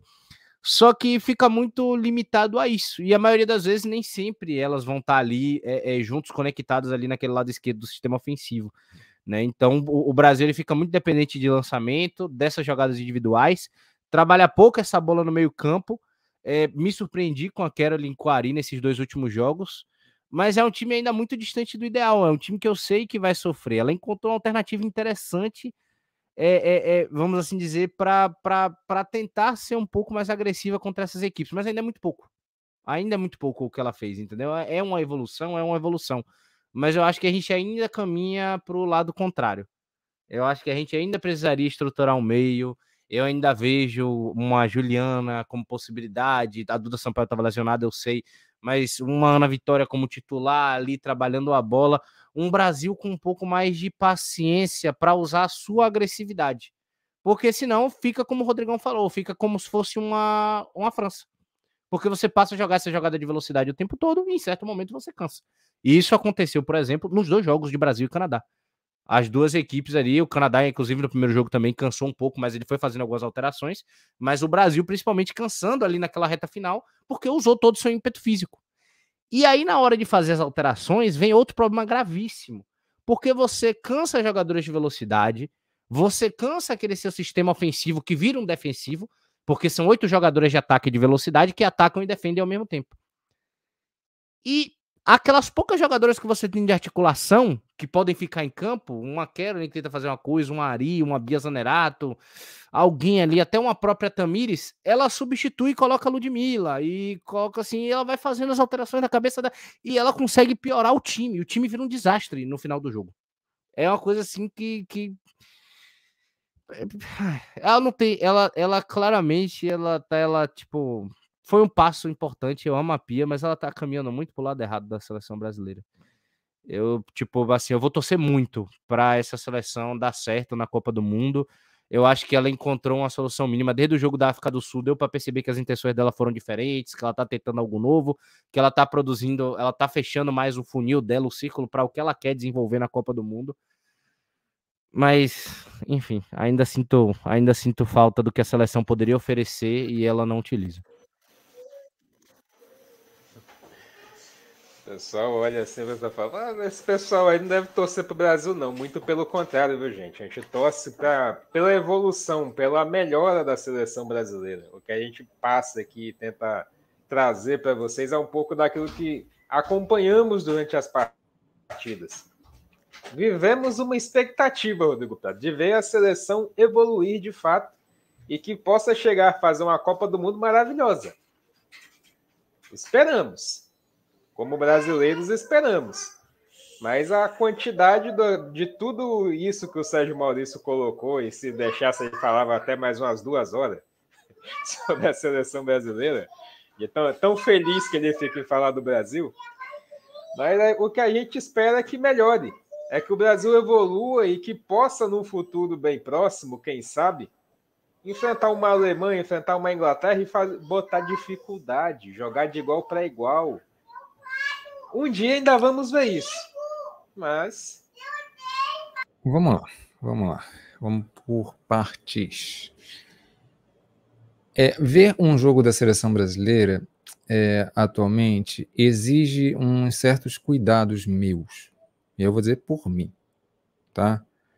Porque se eu for com a visão do que eu gostaria de ver, ou pelo que eu, subjetivamente aqui, entendo por futebol, é como dar murro em ponta de faca. Não vai acontecer aquilo que eu espero. Ponto. Isso, isso aí acabou. Agora, é, a partir disso, eu posso elaborar formas, e aí o meu trabalho como um comentarista e analista de jogo é, é, é isso também, é entender formas de como entender aquilo que está acontecendo em campo.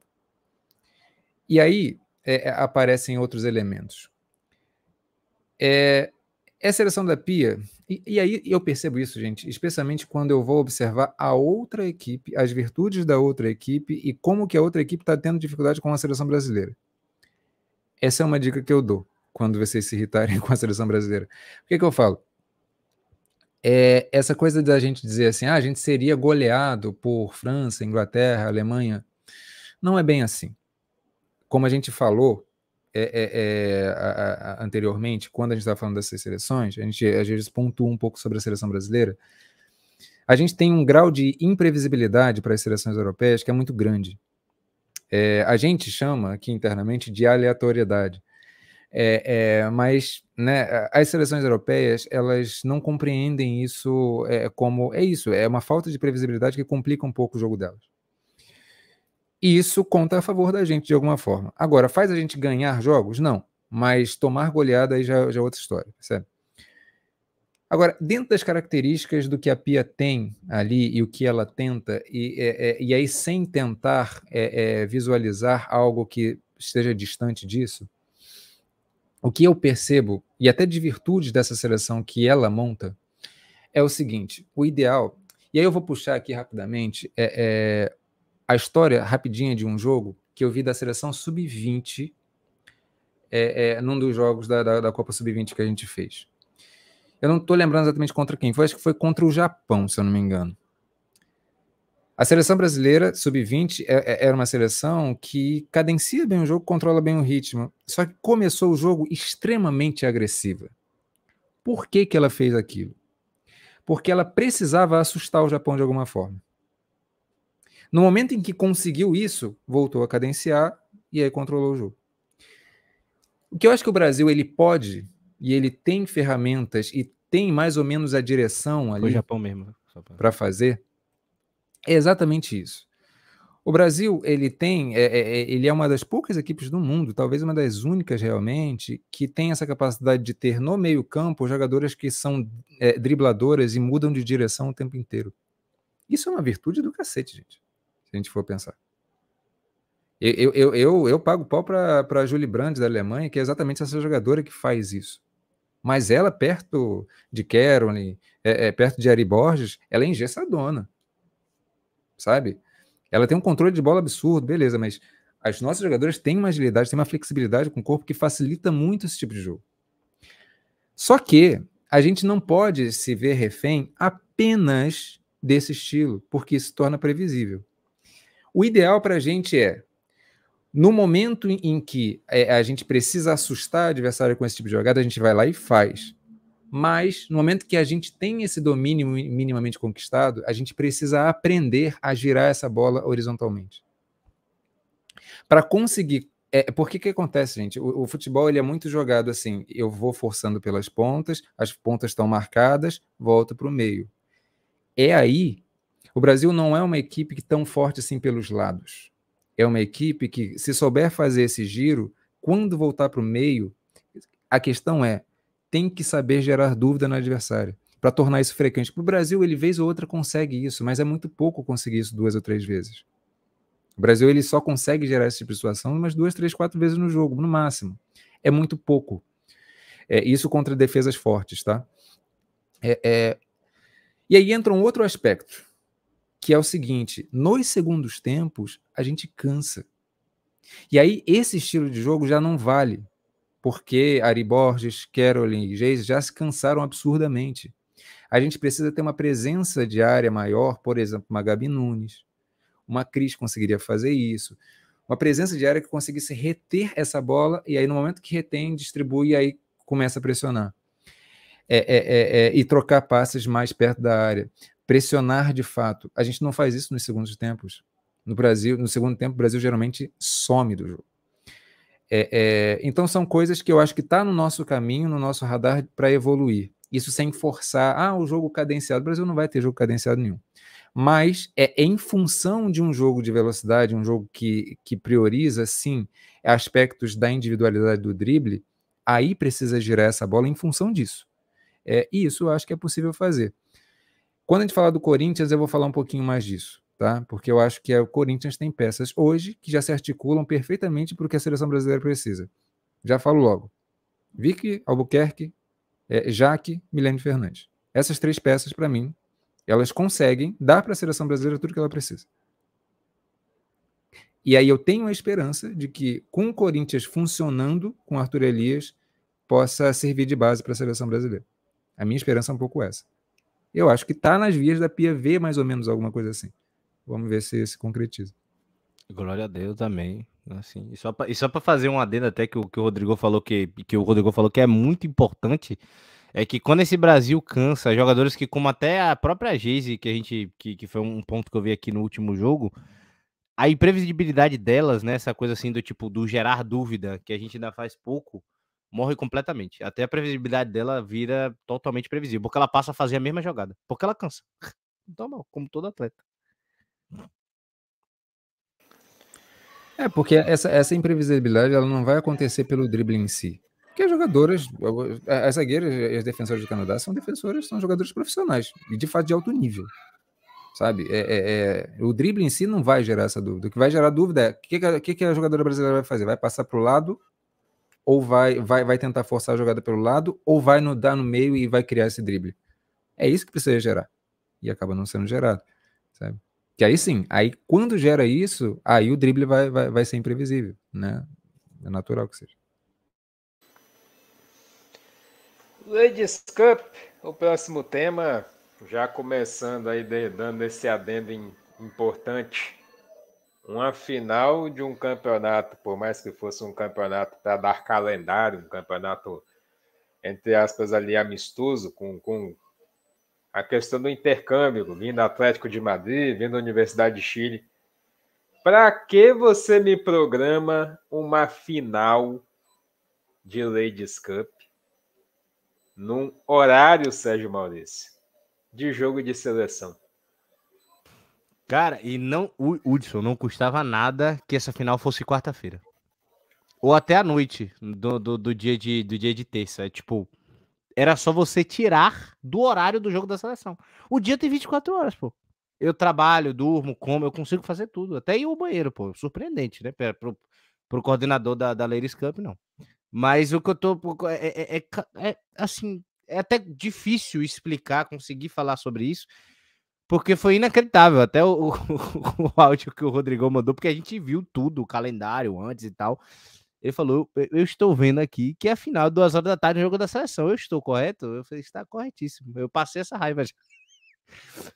É, é inadmissível. É inadmissível um negócio desse acontecer. Você botar, você com, com, com, conflitar um campeonato amistoso que tem como princípio dar calendário ao futebol feminino e você agredir o próprio calendário do futebol feminino com isso, que é a seleção brasileira. Então, não não fez sentido nenhum. Tipo, era só mudar o horário, não custava nada, gente. Botar 8 horas da noite, ou então botar numa quarta-feira, duas horas, é duas horas da tarde. Quarta-feira, duas horas da tarde, é quarta-feira, duas horas da tarde. O que me ficou parecendo, para também não ser 100% injusto lá com a Ladies Cup, que isso veio da Band, pela questão do horário e tal. Esse horário de duas horas da tarde é a cara da Band.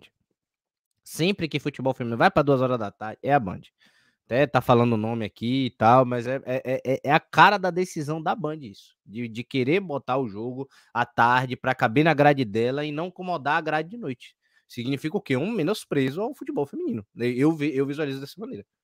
De não colocar à noite, porque prejudica as meninas que jogaram no sol, prejudica a visibilidade das meninas que jogaram contra, contra um, um amistoso da seleção brasileira um Flamengo Internacional que não era brasileiro, não, era Ladies Cup, um campeonato amistoso, jogar no horário da seleção brasileira. Vamos lá, você assiste quem? É meio óbvio, é você agredir seu próprio horário, não faz sentido nenhum, não faz sentido nenhum. Essa para mim foi foi assim de surpresa, porque isso não foi um erro da CBF, isso foi um erro de uma parada separada que foi a Ladies Cup, que sabendo desse calendário e sabendo das coisas conseguiu não não nem se programar para mudar. E, tipo, incrível, tipo, isso não incrível, pode ser embate de TV, gente. Ah, a Band quer para disputar horário com a Globo. Dane-se, isso não é briga de TV. Isso é futebol, é outra coisa. Agora eu vou falar, viu, Rodrigo, com todo respeito à Band. Com todo respeito à Band, que é um canal que eu gosto muito, até acompanhei muitos dos jogos do feminino por lá. Mas com todo respeito, não dá. O que que tem de relevante para você não poder botar um jogo à noite? Na programação do canal. Com todo respeito ao canal, repito. Mas o que que tem de relevante para você não poder colocar um jogo à noite? Para não bater de frente com a seleção brasileira. Né? Fica um horário absurdo, que é óbvio, como o Sérgio bem colocou. Vai um torneio amistoso com a final duas horas da tarde, o Brasil jogando praticamente aí no mesmo horário, pela diferença de uma hora, uma hora e meia no máximo. Você vai ver o quê? Vai ver o Brasil. É inadmissível, é inadmissível. Né? Eu vou até rodear um, um, esse tema com, uma outra coisa que é o seguinte: é, é, a CBF tem coordenadoras lá de extrema qualidade, né? que trabalharam inclusive na, na Federação Paulista, enfim, tem, tem, um, tem uma raiz com o futebol feminino bem forte. É, e aí eu fico pensando, e a gente está vendo agora um problema, claro, da, da, das TVs em si, mas muitas vezes é a CBF mesmo que não liga para esse, esse processo. Eu fico me perguntando muito é, é o que está na cabeça dessas pessoas. É, é, é porque é, que gente capaz para fazer algo bem feito tem. Tem. Mas a, a, a, a vontade política ela é soberana. Né? E aí, o que, que, o que, que é uma vontade política? E aí, agora indo para a questão da, das TVs, que valida esse tipo de burrice, porque para mim não tem outro nome. Né? É, é, é... a gente estava falando do, do, futebol mexicano que é vendido como um bom produto.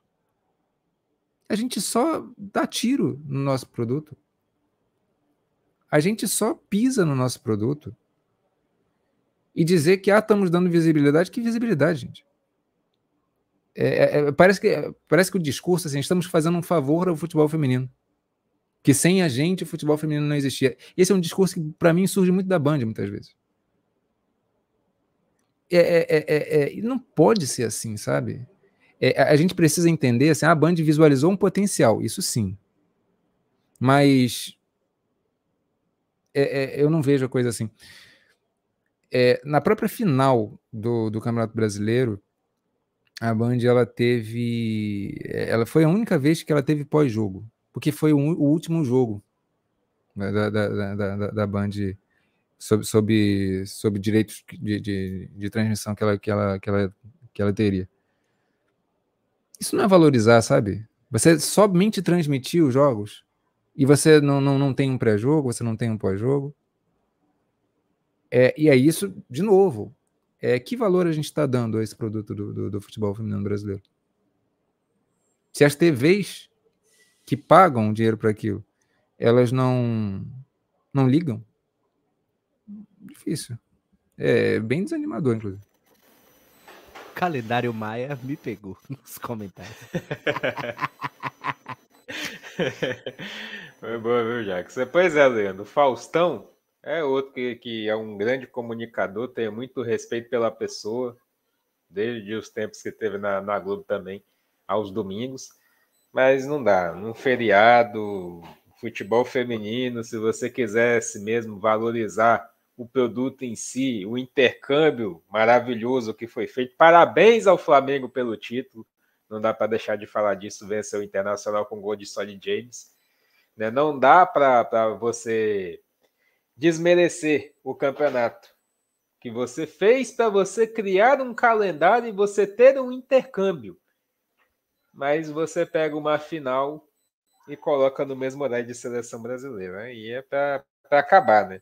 Podemos e ainda teve uma parada complicada, né? Que elas tiveram que achar uma brecha para colocar numa data, numa data FIFA que era onde cabia o calendário, e nisso elas já tinham perdido a questão de trazer as principais jogadoras do Atlético de Madrid, que era para que servia o intercâmbio. Inclusive, eram jogadores que apareciam na propaganda.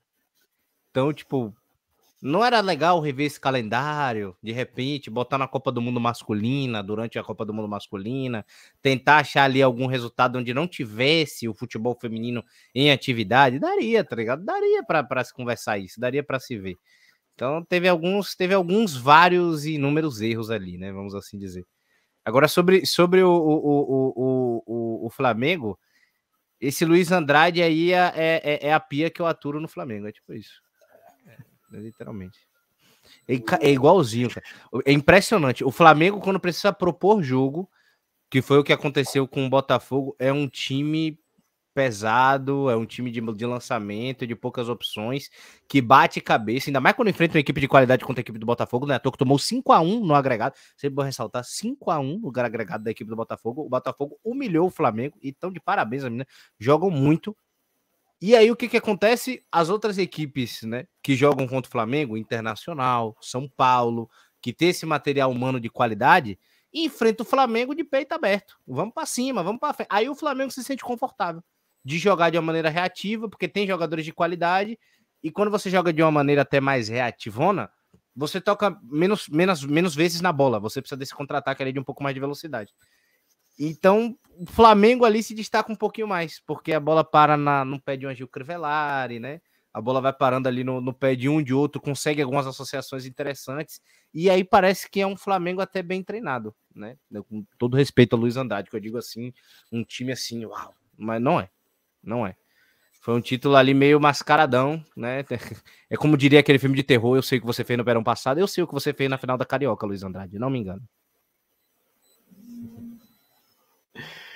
Falar um pouco além da importância, né? Falar mais do assunto em si, falar desses grupos: Flamengo, São Paulo, Ferroviário, Universidade de Chile, Inter, Santos, Palmeiras e Atlético de Madrid a importância, né, Rodrigo, dadas as devidas proporções de problema de horário que nós já, já começamos falando, mas falar um pouco da importância do que foi o torneio em si, esse intercâmbio, vindo Universidade de Chile, vindo Atlético de Madrid, quem sabe o ano que vem até trazendo outras equipes. Vamos lá. É, a Leeds Cup para mim só vai ter essa desculpa por causa da Copa do Mundo, porque realmente isso complica a questão do calendário.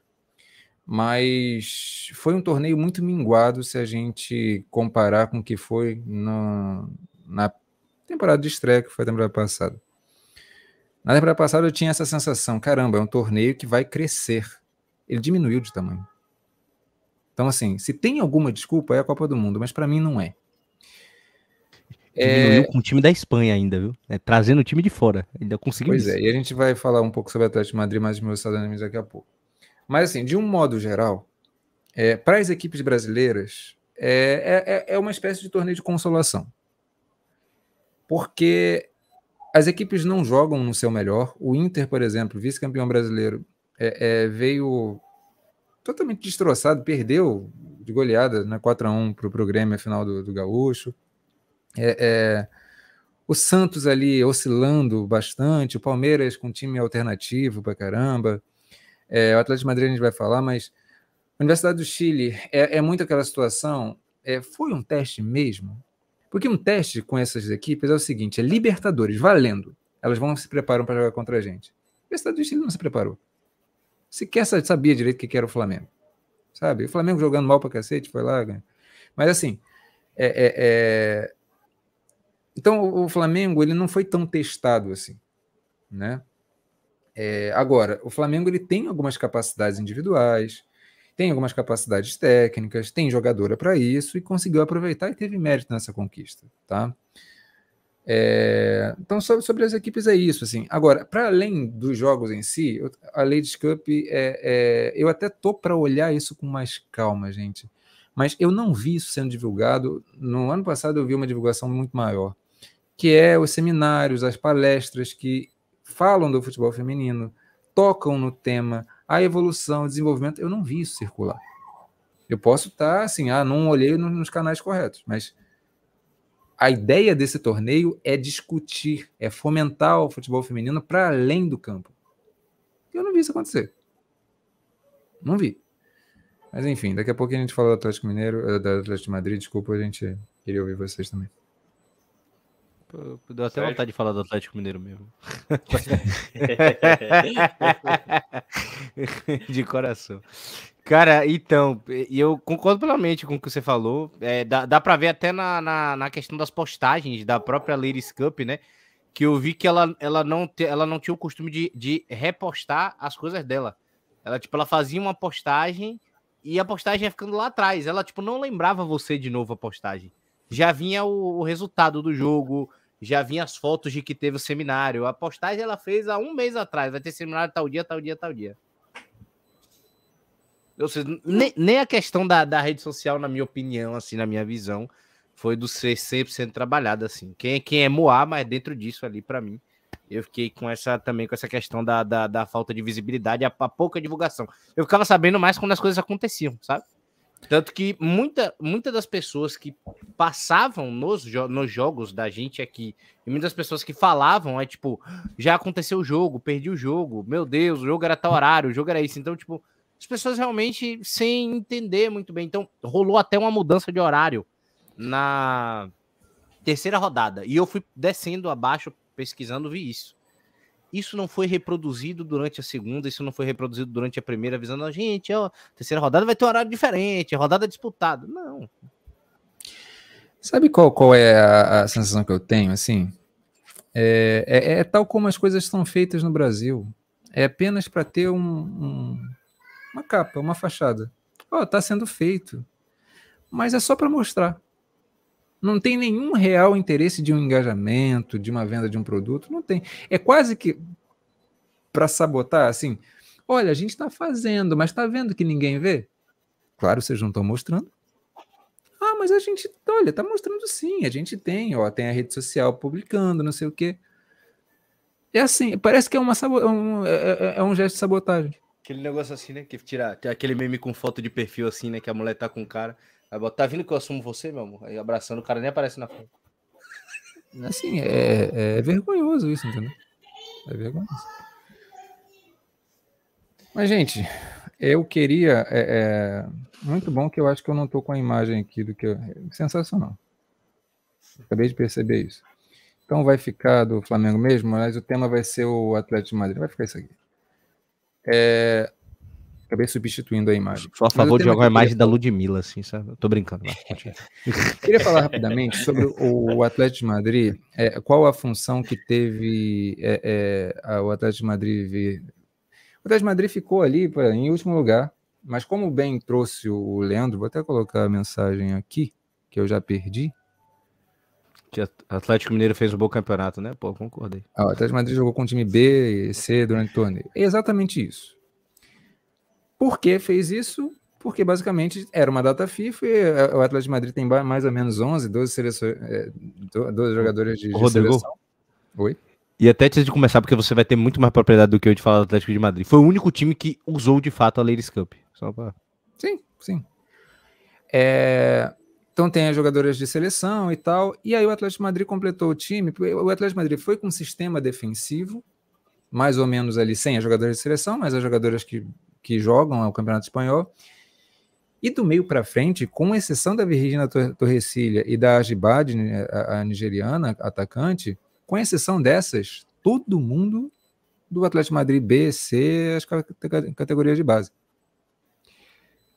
Só que, e aí, até antes, né, para me preparar para os jogos, eu vi alguns jogos dessas equipes do Atlético Madrid. E é interessante ver que lá eles têm realmente um padrão de jogo, jogam em bloco, de maneira muito organizada. E eu fiquei pensando, cara, vai ser interessante. Mesmo, mesmo esse time alternativo vai ser interessante de ver. E não deu outra. Teve um 3 a 3 com o Internacional que foi espetacular. Né? O Atlético de Madrid, é claro, ele não vai ter essa contundência de gerar volume que geraria se tivesse com um time titular. Mas é, é, o Atlético de Madrid ele conseguiu forçar o Inter criar alternativa. E isso é absolutamente interessante, porque eu acho que o que falta para os times brasileiros não é, é, é, é, aquilo de, ah, não temos talento, não temos jogadoras. A gente precisa de organização. Mas quando a gente enfrenta uma equipe organizada do outro lado, a gente se organiza também. Porque, opa, a gente quer desempenhar o, o que a gente gosta de fazer, que é o drible, que, é, que, é, que, que são as tabelas e tal. O Inter conseguiu fazer isso em diversos momentos. E se aproveitou dessa fragilidade defensiva do Atlético de Madrid, que, embora né, jogue direitinho, em bloco, compactado, mas afundava demais. Afundava demais. Então, quando o Atlético de Madrid é, é, é, tinha a bola, conseguia fazer o gol. Né, na, geralmente na, na, na, bola parada, ou, ou, então nos cruzamentos da Virginia Torrecilha. É, mas logo, logo, imediatamente, nesse jogo contra o Inter, o Atlético de Madrid ele, ele recuava demais, embora defendesse bem, mas recuava demais e o Inter ia lá com toda a sua capacidade técnica e ia, ia lá fazer os gols. E eu acho que foi também essa, é, é, é, esse o, o, tom dos outros jogos. Eu acho que o Atlético de Madrid ele mostra para gente que os nossos clubes, as nossas jogadoras, elas precisam de um certo padrão de organização, um padrão de referência. Tendo isso, as nossas jogadoras desenvolvem suas capacidades de maneira absurda. Que a gente tem singularidades, a gente tem características do nosso futebol que o mundo não consegue reproduzir. É, é, mas a gente precisa desse tom de organização e o Atlético de Madrid acho que mostrou exatamente isso. Deu essa referência para a gente e os nossos times, quando jogaram com o Atlético de Madrid, jogaram bem. Quando jogaram entre si, voltou o caos de novo. É sintomático isso. É absolutamente sintomático. Um paralelo que dá para fazer rapidamente foi o jogo de ontem. Santos e Corinthians, a gente vai falar, mas teve a mesma dinâmica. As duas equipes é, é, é, se exigiram e jogaram bem, sabe? Esse tipo de coisa tem que se repetir mais no futebol brasileiro. É, a lição que fica, então, da, da, da, equipe do Atlético de Madrid para as equipes brasileiras, o mínimo de organização. Né? É, é, o que máximo a gente consegue aí compreender dentro do futebol. Campeonato Paulista. Campeonato Paulista. Tivemos aí alguns jogos essa semana, Corinthians 1 a 0 no Santos, Palmeiras 1 a 0 na Ferroviária. Mas o destaque vai principalmente para o clássico Corinthians e Santos, né, o jogo que nós acompanhamos aqui na alternativa. E, inclusive, o Sérgio Maurício, Rodrigo Prado, jogo muito bem jogado. Viu? Quer, quer fazer o paralelo, Rodrigo? Senão já. Não, mas é isso. É, é, é, por exemplo, o Santos ele tem jogado bem os jogos é, é, contra times fracos. Né? O Santos é uma equipe que consegue se organizar, consegue é, desenvolver bem um, um, jogo quando o time adversário não, não, oferece resistência. Mas ontem, até pela pressão do jogo e por ser um clássico, o Santos propôs um negócio diferente. Não, a gente vai morder a marcação, a gente vai disputar o meio de campo com vocês. E disputou. Né? O primeiro tempo foi bem jogado. O Santos, claro, tem um problema, que o Santos ele não consegue trabalhar bem a bola. Né? O Santos é uma equipe que a visualiza o espaço, tendo ou não, vai lá e enfia a bola. E, isso, e aí acaba é, é, é, é errando bastante, né? Até o Hudson na, na narração acabou chamando a atenção bastante para isso. Quantidade de impedimentos que o Santos colocava. Porque é isso, não pensa o momento do passe, simplesmente dá porque viu um espaço. Mas conseguiu morder bem o Corinthians. No segundo tempo, é, o primeiro tempo, eu acho que o, o, Corinthians conseguiu dominar amplamente, né? Mesmo o Santos ali no, nos, nos, minutos iniciais tendo forçando isso, é, criou uma certa dificuldade, mas é, especialmente com o gol, o Corinthians é, é, é, criou toda a situação de domínio. E no segundo tempo, o Santos voltou bem, mordendo a marcação, tal, e, e aí o Corinthians decaiu o seu rendimento, né? E a gente pode falar um pouquinho disso também. Agora, eu queria destacar no lado do Corinthians é a diferença que a Milene Fernandes faz para o, o Corinthians. É, ela estreou ali e, e, e já mostrou. É, é, contra o Boca Juniors, gente, o Corinthians foi eliminado porque, na, pelo menos na minha visão, porque o Boca Juniors ele não subia as laterais. E o Corinthians precisava trabalhar essa bola um pouco mais atrás. E o Corinthians não tinha essa opção porque é, é, por mais que a, a Gabi Zanotti tenha uma qualidade de passe muito boa, faltava ali quem conduzisse essa bola com uma contundência um pouco maior do que a Jaqueline, por exemplo. A Vika Albuquerque faz isso até razoavelmente bem, mas ela, ela às vezes é, é, vertical demais. A Milene Fernandes ela vai fazer a condução de maneira contundente, firme, com uma uma postura física muito interessante e mais horizontalmente, ou seja, ela vai buscar na condução essa tabela, ela vai tocar e vai passar e vai conseguir fazer essa, essa triangulação. Então vai potencializar demais o jogo dessas jogadoras que eu falei, da Vic, da própria Zanotti vai acontecer isso, e da própria Jaque. Isso aconteceu ontem. Zanotti não jogou, obviamente, mas Vic e, e Jaque jogaram muito bem ao lado da, da Milene Fernandes, especialmente no primeiro tempo. Então, eu gostei demais dessa dinâmica. Gostei dessa, demais dessa dinâmica. Foi o que mais se destacou para mim. E rapidamente sobre o Santos para concluir. Acho que o Santos mostrou ontem que se conseguir morder essa marcação, é, é, é ter uma, uma, atitude impositiva defensiva sem a bola, é, é, é isso é a chave para dar uma confiança maior para o ataque. Eu vi uhum. algumas chaves para isso acontecer. É, claro, ainda é um time descoordenado, mas isso dá para ser trabalhado, tá? É, é, se, se o Cleiton Lima realmente tiver essa visão, essa sensibilidade, eu acho que o Santos pode evoluir demais para a próxima temporada. Eu acho que o Santos ele tem uma chave meio complicada, assim, que eu acho que ele tem uma. Tipo, ele joga muito bem quando tem a Cris organizando, ela volta mais pelo meio, mas ao mesmo tempo ele sofre na frente porque essa bola tem que ser lançada por ela e ela não finaliza esse tipo de jogada. Então rola uma descoordenação ali. Então eu prefiro que ela oriente mais no, na frente. Mas quando ela orienta mais na frente, essa bola pelo meio não é muito bem coordenada, a não ser quando a Brena consegue avançar um pouco mais.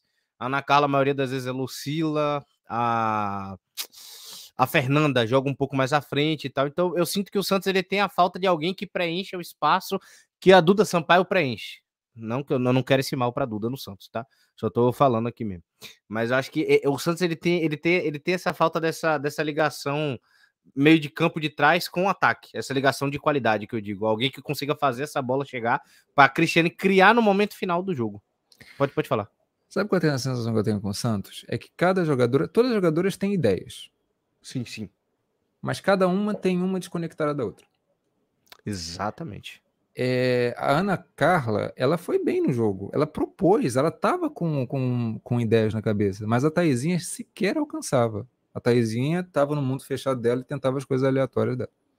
A Taizinha é mais de lado de campo, né? Eu não gosto quando a Taizinha é usada de, de organizadora. Eu acho que ela, tipo, não é, não é dela, entendeu? É tipo isso. Mas mesmo no lado de campo, quando ela recebia essa bola, é, ela não estava entendendo qual era do jogo. E tentava Sim. coisas que não fazia sentido, não tinha contexto. Fernanda, ela estava mais apagada de fato. Não estava entendendo essa movimentação. E isso é, isso é curioso. Eu, eu queria ver mais o Santos é, é jogar bem com a Ana Carla e a Fernanda juntas se, sabe, se procurando. Parece que cada uma é, tá, tá num setor, assim, num, num, é, é, é, é, diferente, sabe? É, é, e, e, não se comunicam. Isso é complicado, assim. Contra equipes menores, a, a, a Cris ela consegue essa, essa efetividade, né? Porque ela vai ter mais espaços. Sem espaço fica um pouco mais complicado, é natural isso também. Agora, a Gi Fernandes, para mim, é essa peça que poderia ser essa referência, sabe? É, porque a Jane ela é muito correria, né? Aquela coisa, e, e ela, e ela tem uma lucidez, mas ela é uma, é, é, ela é uma impositora de ritmo. Só que às vezes o ritmo já está exacerbado. Você precisa ter alguém que controle isso um pouquinho maior. Para mim, a G Fernandes seria essa jogadora. E junto com a Brena, percebe? Então, assim, Só que ela foi lateral direita. É. É difícil. Eu, eu, eu, acho que o Cleiton de Lima jogou a oportunidade dele fora ontem, eu não vou mentir. Tanto que ele, devol, ele devolveu a Gi, a, que foi um, um achado da Tatiele, né? Que foi colocar a Gi Oliveira de lateral, direita. Ele devolveu a Gi Oliveira para o ataque. Não deu muito certo.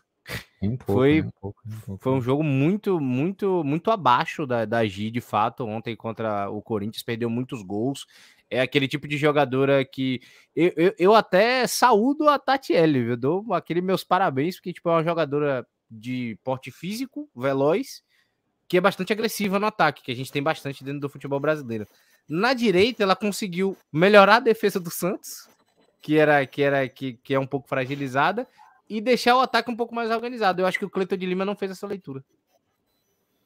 É, eu acho que ele está procurando alternativas, né? Mas de fato é, é, algo que acho que ele vai, vai demover dessa ideia naturalmente. Assim, faz parte dos testes e tal. Enfim, sim, sim. Mas... Agora, sobre o Corinthians, se eu tiver que comentar ainda sobre o Corinthians, eu acho que passa pelo que o Rodrigo falou. A grande, a grande sacada do Corinthians foi a contratação da Milene. É isso, é, a Milene é espetacular e talvez era a peça de ligação que faltava, sabe? Aquela.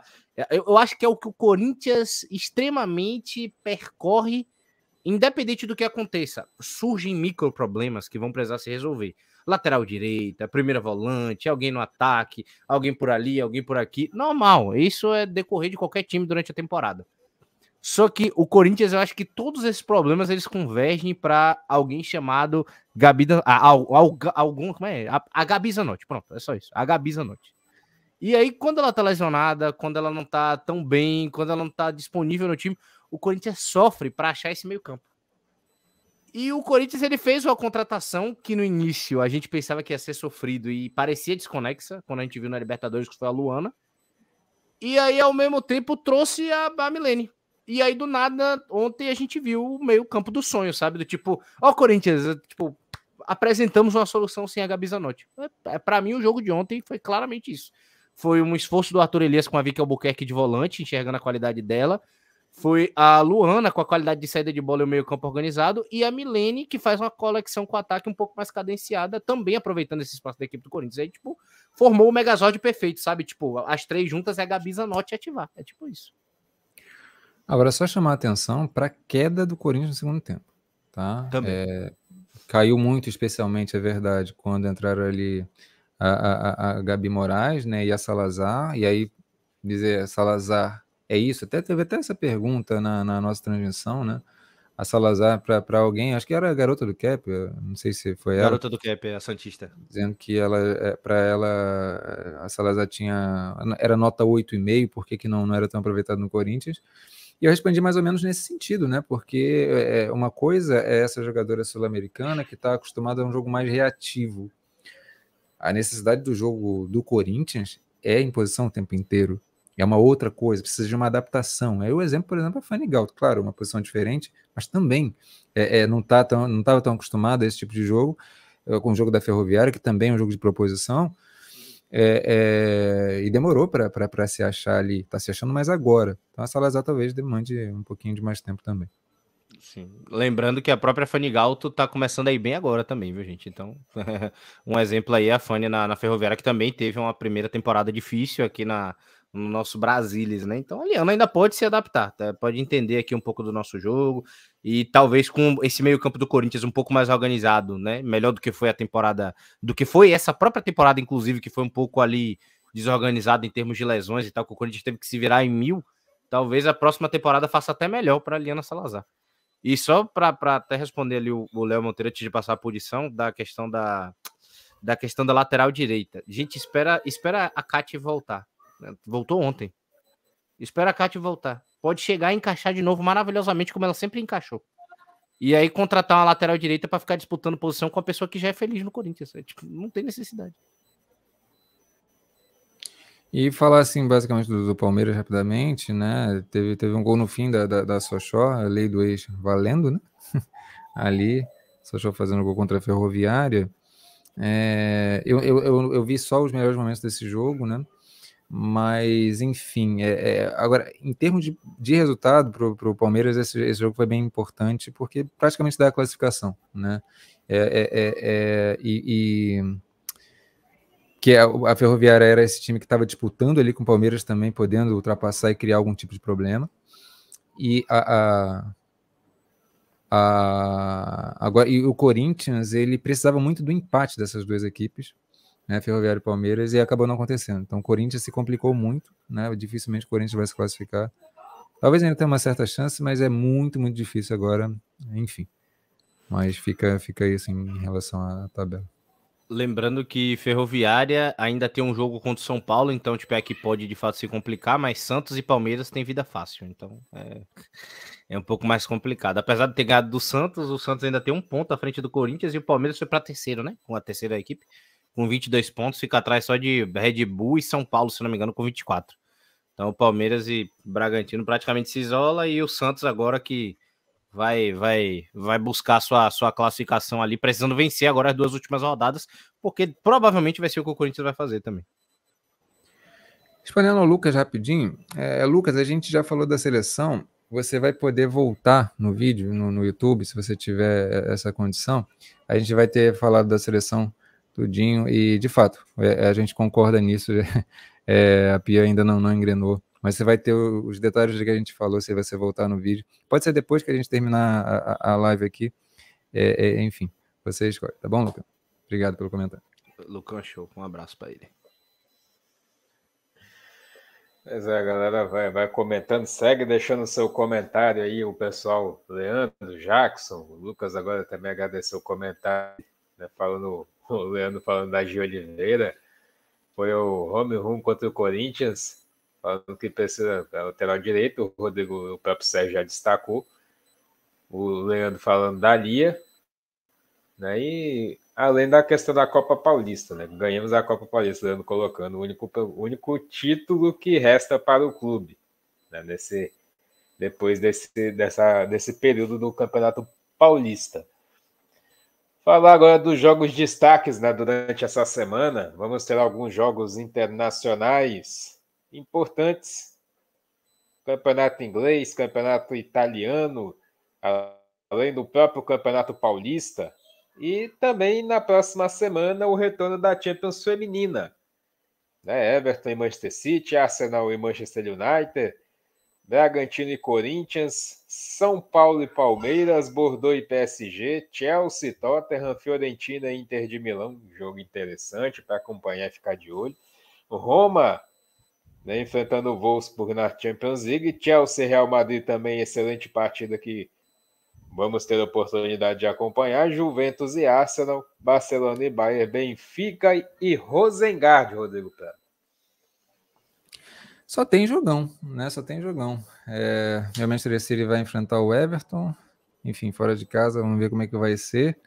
Arsenal United é um grande clássico, eles estão na, na ponta da tabela lá, junto, junto, com. O Chelsea acho que não, não tá tão na ponta assim, eu teria, teria que dar uma olhada. É, é, o Chelsea vai enfrentar o Tottenham. É, vai ser no Stamford Bridge esse, esse jogo, Hudson? Você que falou isso?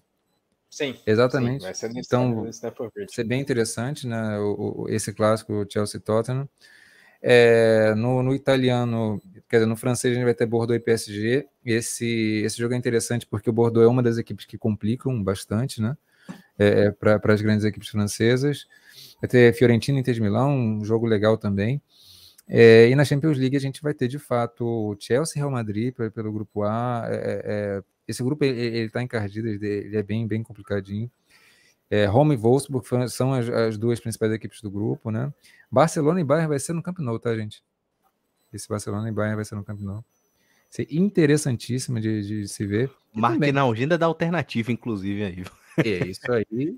Lembrando que o Camp Nou recebeu é, em, em, em, três semanas duas vezes o público de quase duas, 92 é, mil pessoas. Feminino, né? É, e aí o outro jogo vai ser Juventus e Arsenal também, outro jogão. Então o Arsenal tem aí missão difícil essa semana, hein? Pega o Manchester United pelo Campeonato Inglês, depois joga Juventus. Enfim.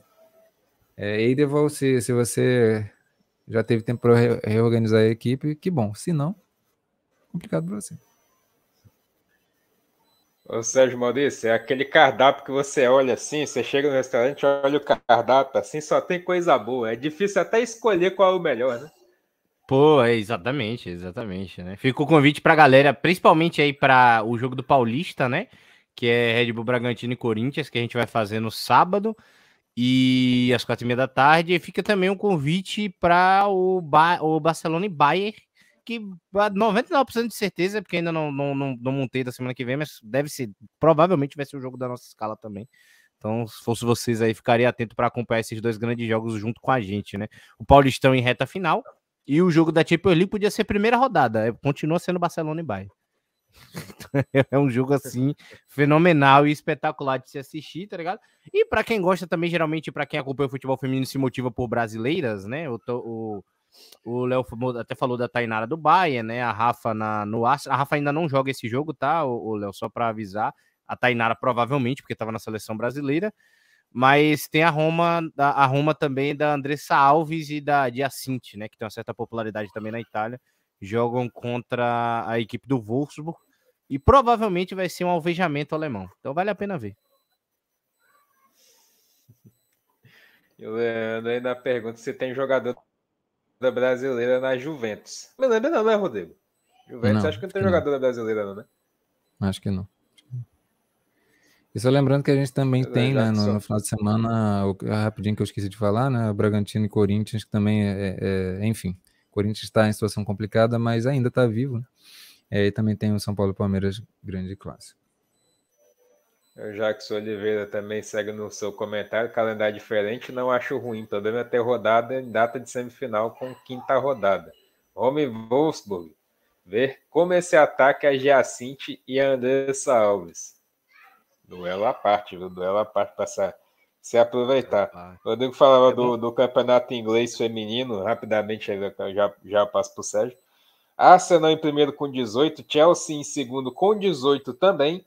O Manchester United vem em terceiro com 15 e depois o City, né? Vem City com 12, Tottenham com 9, Aston Villa 9, Everton também tem 9 ali em sétimo, o West Ham tem 9, é o oitavo, o Brighton tem 6 ao nono, o décimo é o Liverpool com 3, Reading e Leicester figuram ali nas duas últimas posições. Diga, Sérgio. Não, só era, era brincadeira, eu só ia falar. Para quem quiser ver um teste de paciência de como perder gol, assista a Roma. É isso. Só, só comentar rapidamente assim, o meu time, né? O City, porque esse ano tá tão confortável para mim que eu já desisti de tudo. Eu, eu, já sei que não vai ser campeão, já não tá passando da Champions. Eu só tô me divertindo vendo o jogo. É, é isso. Né? Tomara que se classifique para para Champions. Né? Vem base boa, viu? Só digo isso pra você, vem base boa. Essas meninas tão, tão, pelo que você vem me mostrando, essas meninas tem, vem interessada. Tô, não, tô falando sério mesmo. Sérgio Maurício, depois de falar isso, vai até tomar uma para molhar a garganta. Uma água, viu? só para deixar claro. É, tá, tem que até mostrar que tá, tá claro, viu, gente? Aqui pensa que é outra coisa. Falar então agora sobre os esportes femininos. Fica o convite para a galera então que, que acompanha a alternativa, que é inscrito no canal. Quem não for, se inscreve para poder acompanhar todo esse aperitivo aí que nós passamos. O Paulistão agora no final de semana e na próxima semana a Champions League.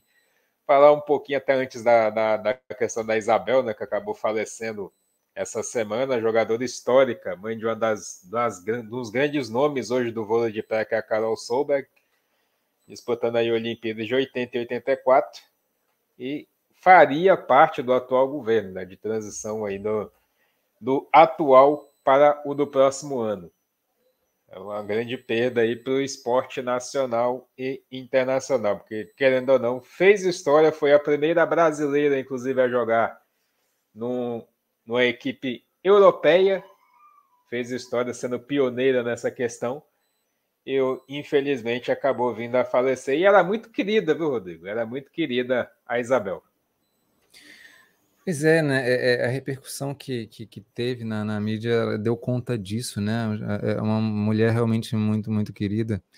É sempre importante a gente lembrar um pouco da nossa história, né? Hoje a gente vê o nosso vôlei muito bem projetado mundialmente é, é falando, mas ela foi uma dessas primeiras jogadoras que tiveram essa repercussão e começaram a remar realmente para essa direção, né? Aquela geração de 80, 84, Olimpíadas de, de, de Moscou e Los Angeles. É, é, isso, nascia ali o prenúncio daqui desse voleibol que a gente hoje conhece como voleibol brasileiro. É, enfim, uma pena, como você falou, uma mulher que é, é, era atuante não só dentro das quadras, né, mas também fora é, politicamente muito atuante, estava na equipe de, de transição. Enfim, uma, uma, tragédia, uma perda muito, muito grande. Enfim, mas merece toda a, a nossa homenagem. Toda a nossa homenagem vai ser pouco para o que essa mulher fez pelo nosso esporte, enfim, também fora dele. Sérgio Maurício. Não, exatamente. Eu, eu, eu, eu conheço muito a Carol Solberg também, até pela questão da, da participação política dela. Mas eu fiquei surpreso porque aqui em casa muita gente, é, minha mãe, minha avó tal, todo mundo conhecia a Isabel Salgado. Não só pela, pela parte política, mas pela parte do vôlei, né? Então ela sempre foi alguém de, de, de, muito destaque, como o Rodrigão falou, né? Ela foi uma dessas percursoras, daquelas que de fato se sacrificam ali pelo esporte para que tenham aquele resultado lá na frente, né? Começam a participar como voz, né? De fato, como, como a, a gente tem também hoje dentro do futebol feminino. Então, realmente é uma, é uma pessoa que vai, vai fazer falta, vai fazer falta mas o que ela iniciou hoje a gente colhe frutos, né? Graças a Deus, agora é só continuar. É uma daquelas que ficam eternizadas na, na história, né? Na história do vôlei mundial, não tem como.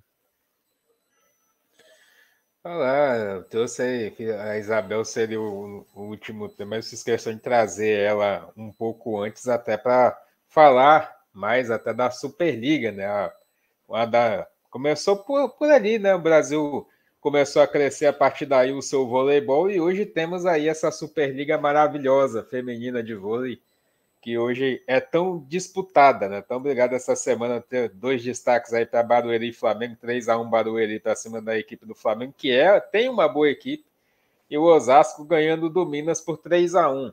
Esse time do Osasco de bobo não tem nada, além do clássico, né? Teremos um grande clássico nesse final de semana. O Clássico Mineiro, duas das equipes mais atuantes e poderosas até na, na questão de elenco do nosso voleibol nacional. Minas e Praia Clube, Sérgio Maurício. É, é, antes até, só, só até aproveitar as imagens aí também, né, cara, é, é só falar, até fazer uma conexão lá com o nosso primeiro tema, que o Rodrigo fala, tava falando sobre a questão do mexicano, né, o quanto é importante a venda do produto e tal, e eu já tinha percebido antes da gente começar a fazer Superliga, né? Quando eu, isso assim, pra vocês terem noção, eu já tinha comunicado com o Hudson já, e, e, porque o Hudson já tinha, já tinha despertado esse desejo, falado então a gente já começou a fazer isso na equipe pelo menos uns três a quatro meses antes de começar a fazer essa Superliga aqui na alternativa. E eu sempre vi ali destaque nas redes sociais muito forte a equipe do Osasco, né? Como ela tinha. Porque tinha a questão do time do Minas estrelado, mas como esse Osasco ele sabe se propagandear bem em questão de patrocínio, em questão de público e tal. E eu vi estádios, tipo, tem como Brusque, equipes mais novas ali, que no caso é o Belmol da Vôlei e tal, com estádios ali um pouco mais é, é, é, é, que recebe um pouco menos de público, menos pessoas, mas tinha público, tinha gente ali acompanhando. Tem estádios ali que a gente que eu ainda posso falar ali, como o caso de Flamengo Barueri, o estádio da Tijuca, alguns clubes ali também daquele centro ali Pinheiros e tal, que estava cheio. E tem a, o patamar Osasco, que é lotado até o talo assim, o ginásio. É uma coisa assim absurda o quanto essa galera consegue vender. E, e, cara, é, falando até sobre, começando a, depois desse paralelo, começando a falar sobre o jogo da, da do Osasco em Minas, o quanto o, o, esse jogo é um reflexo do caramba, velho. É um reflexo do caramba do que a gente conversa aqui todo dia relacionado a projeto e dinheiro. Não que o Minas seja só dinheiro. O Minas, claro, também é um projeto.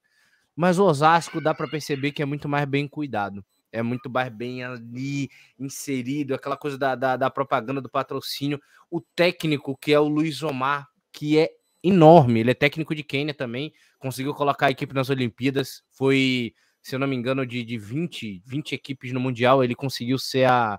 Ele conseguiu ser o 16, 15 com Quênia, o que para as seleções africanas, para a galera que não conhece, é muito grande, porque é um desnível muito forte. E ele que tem esse projeto já junto com o Osasco, com as jogadoras que tem na equipe do Osasco, é um time muito equilibrado, é a torcida, é toda uma atmosfera e foi um 3 a 1 muito avassalador em termos de domínio, em termos de equipe, em termos de fluidez, em termos de tudo que estava acontecendo em quadra. Então dava para perceber claramente que era uma equipe do Minas ali é, é, de muitos talentos também, pô, Carol Gataz, Thaisa, é, a Julia Kyries chegou, não, não chegou a entrar, mas também tem a Kyries, a Naemi, né? É, Kizzy, e a gente vai começar a citar aqui um milhão e meio de talentos, a Penha. Mas é uma equipe ainda um pouco crua, né? Teve, cedeu suas jogadoras ali para o para a seleção brasileira no Mundial, as três principais ali ainda se recuperando, né? Como é o caso da, da, da, da própria Gataz, da Pridaroit, voltando agora mais agora para essa terceira rodada, estando presente. Se não me engano, foi a estreia da, da, da Carol Gataz, inclusive, na, na, na, Superliga. Ela não tinha jogado as duas primeiras rodadas nessa temporada, né? Não na história da Superliga, claro. Mas e, e aí dava para ver ainda essa questão de adaptação. E deu para perceber essas diferenças dos níveis de projetos no final do jogo, quando a Thaisa, que erra seis saques na partida, ela erra o último e é a Thaisa, tá ligado? É a Thaisa. Você tem um jogador do tamanho da Thaisa no seu time, um jogador de 35 anos, importantíssima. Ela sacou errado e, tipo, ela não ficou chateada que nem a Carolana, que ficou puta assim e volta e tal, e não, vamos lá. Ela simplesmente virou as costas e ficou completamente abalada. O seguinte saque do Minas era da Carol Gataz parecia um funeral em quadra. Acabou a moral do time. E Osasco dominou o jogo. Foi um 3 a 1 assim, sonoríssimo. E quanto isso foi pesado e quanto isso esse contraste para mim ficou claro nesse jogo. Foi um espetáculo de partida do que deu para assistir, mas também foi uma vitória assim em várias instâncias de Osasco, que eu fiquei até feliz. E eu, eu gosto muito da equipe do Minas, tá? Não é uma crítica aqui a equipe do Minas não, mas eu fiquei muito feliz por essa equipe do Osasco mesmo. Já o Flamengo Barueri eram duas equipes que precisavam de uma recuperação meio que urgente, né? Tiveram dois começos ali, mais ou menos, ali, quase perto do rebaixamento na, na, na, nas duas primeiras rodadas e se enfrentavam para se recuperar. De um lado o Bernardinho, pelo Flamengo, do outro o Barueri. O Flamengo fazendo mais investimentos agora para essa temporada, né? Trouxe a King, trouxe a Rony, né? Trouxe algumas jogadoras, o Barueri com a Camila Leite jogando um espetáculo. O que essa levantadora joga junto com a Maiara ali pelo lado direito, a oposta, foi fenomenal. E ali, por mais que os talentos tivessem, que a Juju tivesse jogando muito, que a Brick King tivesse dando um show também na, de levantamento, Flamengo ainda passa por uma adaptação. É, tem, é um time bom, tem muita qualidade, mas é um time que ainda está em meios a se estruturar de fato, né? Criar um modelo de jogo, é, entrosamento entre as jogadoras e tudo mais. E o Bernardinho com certeza vai dar isso em algum momento. A gente vê que tem muita qualidade. Já o Barueri já é uma equipe um pouco mais pronta, uma equipe um pouco mais formatada.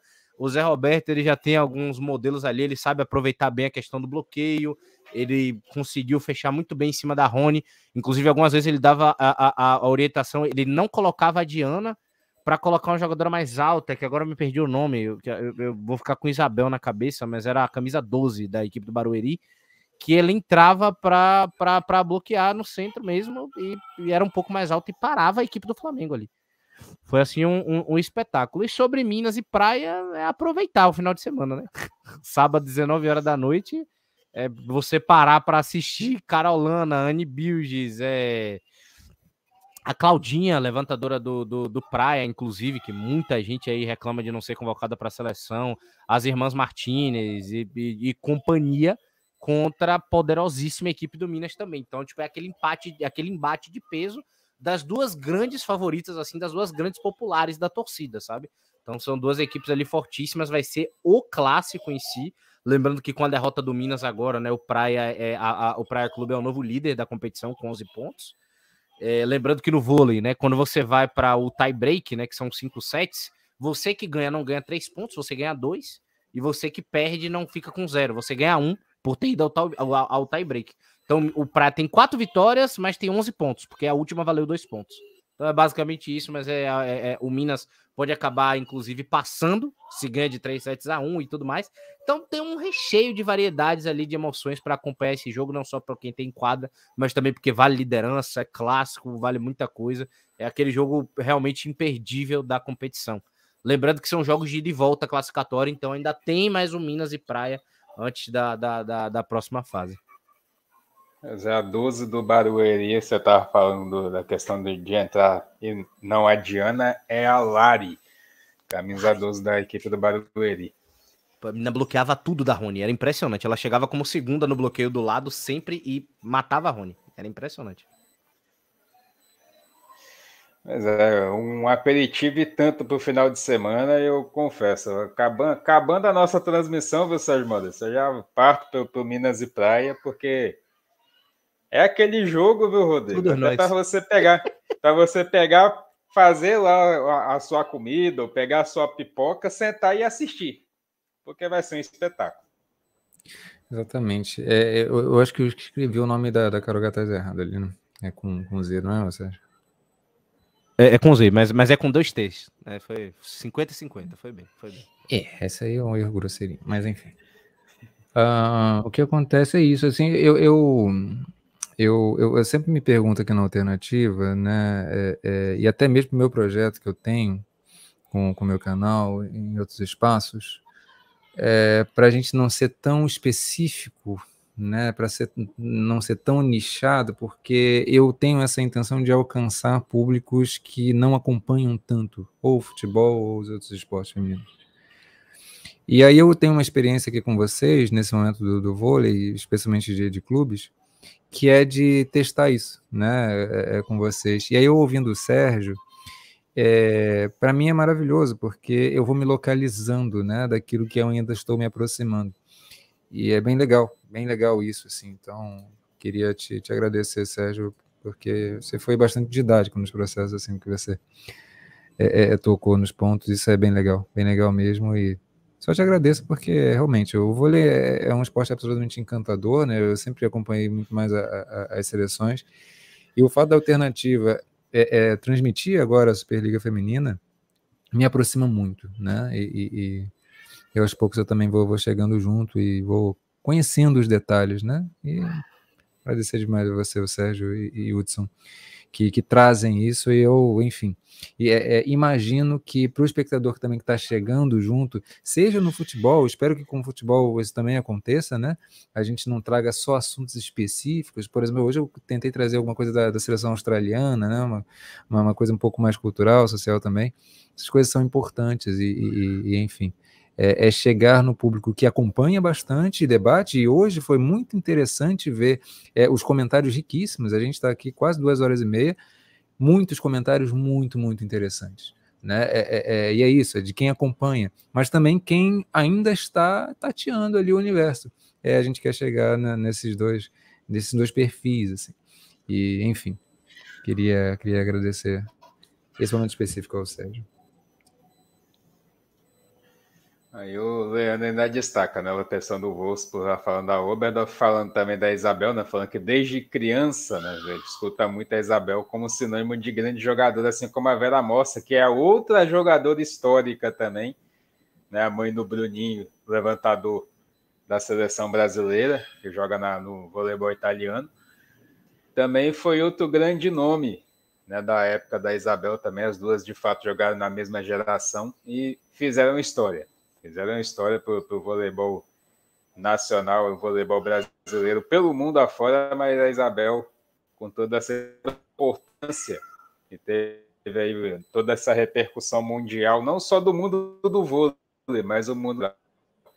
E o Leandro ainda coloca que seria legal ter uma palhinha do handball feminino. As mulheres do Brasil fizeram e estão fazendo história na modalidade também. Pode deixar, Leandrão. É, o é, handball se for da minha vontade. Si, é, o, o handball, é eu tenho um carinho. E tanto também. É, eu tenho um carinho pelo handball, também quero, quero demais me, me aproximar mais dele do, do, do dia a dia, assim. É, enfim, é, acho que vai chegar o momento da gente sim, sim falar com, com mais detalhes do, do handball. É, lembrando que o Brasil é campeão mundial, né? em 2013 o handball feminino brasileiro foi campeão mundial em cima da Sérvia, lá na casa delas, né? E foram jogos extraordinários, assim. E tem até no YouTube, gente, esses jogos, assim. É interessante demais, recomendo. A gente estava até conversando hoje, né, né Sérgio? É, a, o potencial que o handball, até o tênis de mesa, tem, né, porque as escolas, é, esse, nas escolas de ensino médio, ensino fundamental, esses esportes são muito jogados. Né? Não é só o vôlei, né? É, ou, ou só o futebol. É, só que falta uma estrutura que nos permita desenvolver o real, o real potencial que, que esses esportes têm e também difundir, né? Aquela questão de, de vender o produto. Mas, de fato, são, são esportes que merecem toda, toda a nossa atenção. Sabe o que, que me veio, Sérgio, agora, assim, de, de, de do nada? Hum. Seria muito legal ter essa galera que tá a gente aqui, o Jackson, o Leandro, o pessoal todo, as meninas também que participam pra caramba, eles num grupo, sabe, para eles sugerirem, porque isso é, é eu acompanho é algo um pouco limitado. O meu foco é muito no futebol, mas é isso. Até o nome do meu canal ele, ele é, é, é futebol, esporte feminino. E é muito bem-vindo essas contribuições todas, sabe? E seria, seria, seria legal, seria legal essa troca. Vou, vou pensar em algo eh, nesse sentido, assim. Pô, vamos, vamos, vamos, vamos, montar um grupo. Tem que ver onde é que a galera se concentra mais, né? Se a galera vai pro Telegram, se a galera vai pro Insta. Sim, ou até, O, até o próprio Zap também, não sei. Sim, sim. Mas vão dando é. sugestão aí, galera. É, hoje a participação de vocês foi impressionante, foi muito legal, muito legal mesmo. E tamo junto. É isso, é daqui para frente. A audiência foi, foi legal hoje e, e, a participação no chat é fundamental. Assim. Você mostra que o, que o trabalho está tá indo na direção correta. Né? É, até falando um pouco da questão do handball, né, nesse jogo de 2013, eu estava acompanhando, inclusive foi um dos jogos mais espetaculares que eu vi dentro da modalidade. Apesar de continuar achando que o Brasil ainda precisa de muito, tem muita seleção à frente, mas é o passo a passo, é o chamado passo a passo. Você ganhou o Mundial na base da, do sofrimento, foi sofrido, foi um campeonato sofrido, mas o Brasil conseguiu sair como campeão. E é uma modalidade que eu também gosto muito, eu sou apaixonado também pelo handball. Tenho, tenho essa vontade, quem sabe um dia também a gente não acompanhe por aqui também um pouco do esporte, que é fantástico, é um jogo muito dinâmico, é um jogo muito rápido, que você precisa pensar muito o jogo, e aproveitar as oportunidades, principalmente quando você tem uma, uma bola de contra-ataque onde você sai cara a cara com, com o goleiro, que é uma, uma situação bem, bem rara de se acontecer, mas quando acontecer, tentar aproveitar o máximo, né? tentar aproveitar o máximo nessas bolas. Mas enfim, esse foi o nosso Driblando Perguntas Óbvias de hoje. Agradecer a participação da galera que esteve com a gente. Sérgio Maurício, ótima noite, até a próxima. Ótima noite, ótima boa noite para você, Edição. Boa noite para você, Rodrigo. Boa noite aí para a galera de casa também que nos acompanhou. Sempre a honra. Até a próxima semana, tamo junto. Lembrando aí de, da, da, modalidade, da modalidade feminina que vocês acompanham aqui com a gente, né? Sábado, quatro e meia da tarde, tem é, Red Bull Bragantino e Corinthians aqui conosco. Então, fica o convite também para a próxima semana para vocês estarem aqui com a gente de novo aqui no nosso DPO. Um abraço. Furacão passando aqui por dentro do, quarto aqui, mas enfim. Ah, Rodrigo Prado, pra... boa noite até a próxima. Só para falar um negócio assim, a Giovana é foda. A levantadora do Osasco, só isso. Ah. É, tem várias Giovanas aí. e todas elas são é, Vamos lá, gente. Queria agradecer demais de novo, né? É, é essa semana foi legal, assim, porque eu consegui estruturar melhor um pouco o, o, o roteiro. E aí deu para ver, né, esse feedback de vocês foi, foi bem legal. É, na prática, né? Agora, seria legal também vocês escreverem o que, você acha que poderia melhorar, o que que... Isso é sempre bem-vindo também, e também o que está de legal. Enfim, é muito importante essa troca com vocês aqui do chat, né? É, é, é, então é isso, gente. Nas transmissões a gente sempre tem as nossas trocas, só que aqui a gente consegue aprofundar um pouco mais. A gente pode se guiar até, inclusive, como o próprio Leandro falou, falar um pouco mais do handball, de outros esportes. É isso que a gente quer. Assim, a gente quer também interagir com vocês e também se guiar pelo que vocês é, é, demandam e, e, e acham que, que, que, é interessante. Tá legal? Sempre um prazer enorme estar aqui com vocês, de verdade. E, e eu sempre falo, é daqui para frente até a próxima, pessoal. É uma, uma. Parece que tem 10, mas é uma criança só. Muito bem aproveitado, inclusive. A energia dela é 220. Se deixar o dia todo, a noite toda, o Sérgio Maurício se diverte. Enfim, esse foi o nosso Librando Perguntas Óbvias. A gente agradece a participação de todos, Leandro, Jackson, a, a própria Jéssica, que é a presidente do ARP-FC aqui da, da cidade aqui que eu moro, aqui de São Mateus, no Espírito Santo. Agradecer a participação dela, a mensagem dela e reforçar o convite para vocês, então. Nesse final de semana temos aí o duelo entre Bragantino e Corinthians, jogo importante para a equipe corintiana ainda que sonha em tentar uma classificação. Difícil, vai ficando cada vez mais, mas ainda tem essa, essa questão ainda para buscar.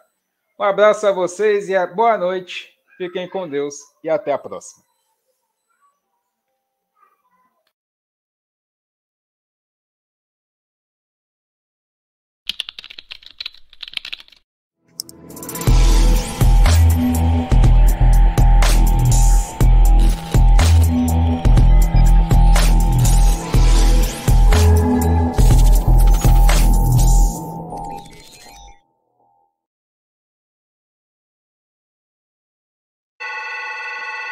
Esta transmissão tem um oferecimento de Royal Bet VIP. O Pix mais rápido e as melhores odds do Brasil você encontra na Royal Bet VIP. Use o nosso código promocional a Web no seu primeiro depósito no valor de até 100 reais e ganhe 100% como bônus de boas-vindas. Royal Bet VIP é de brasileiro para brasileiro.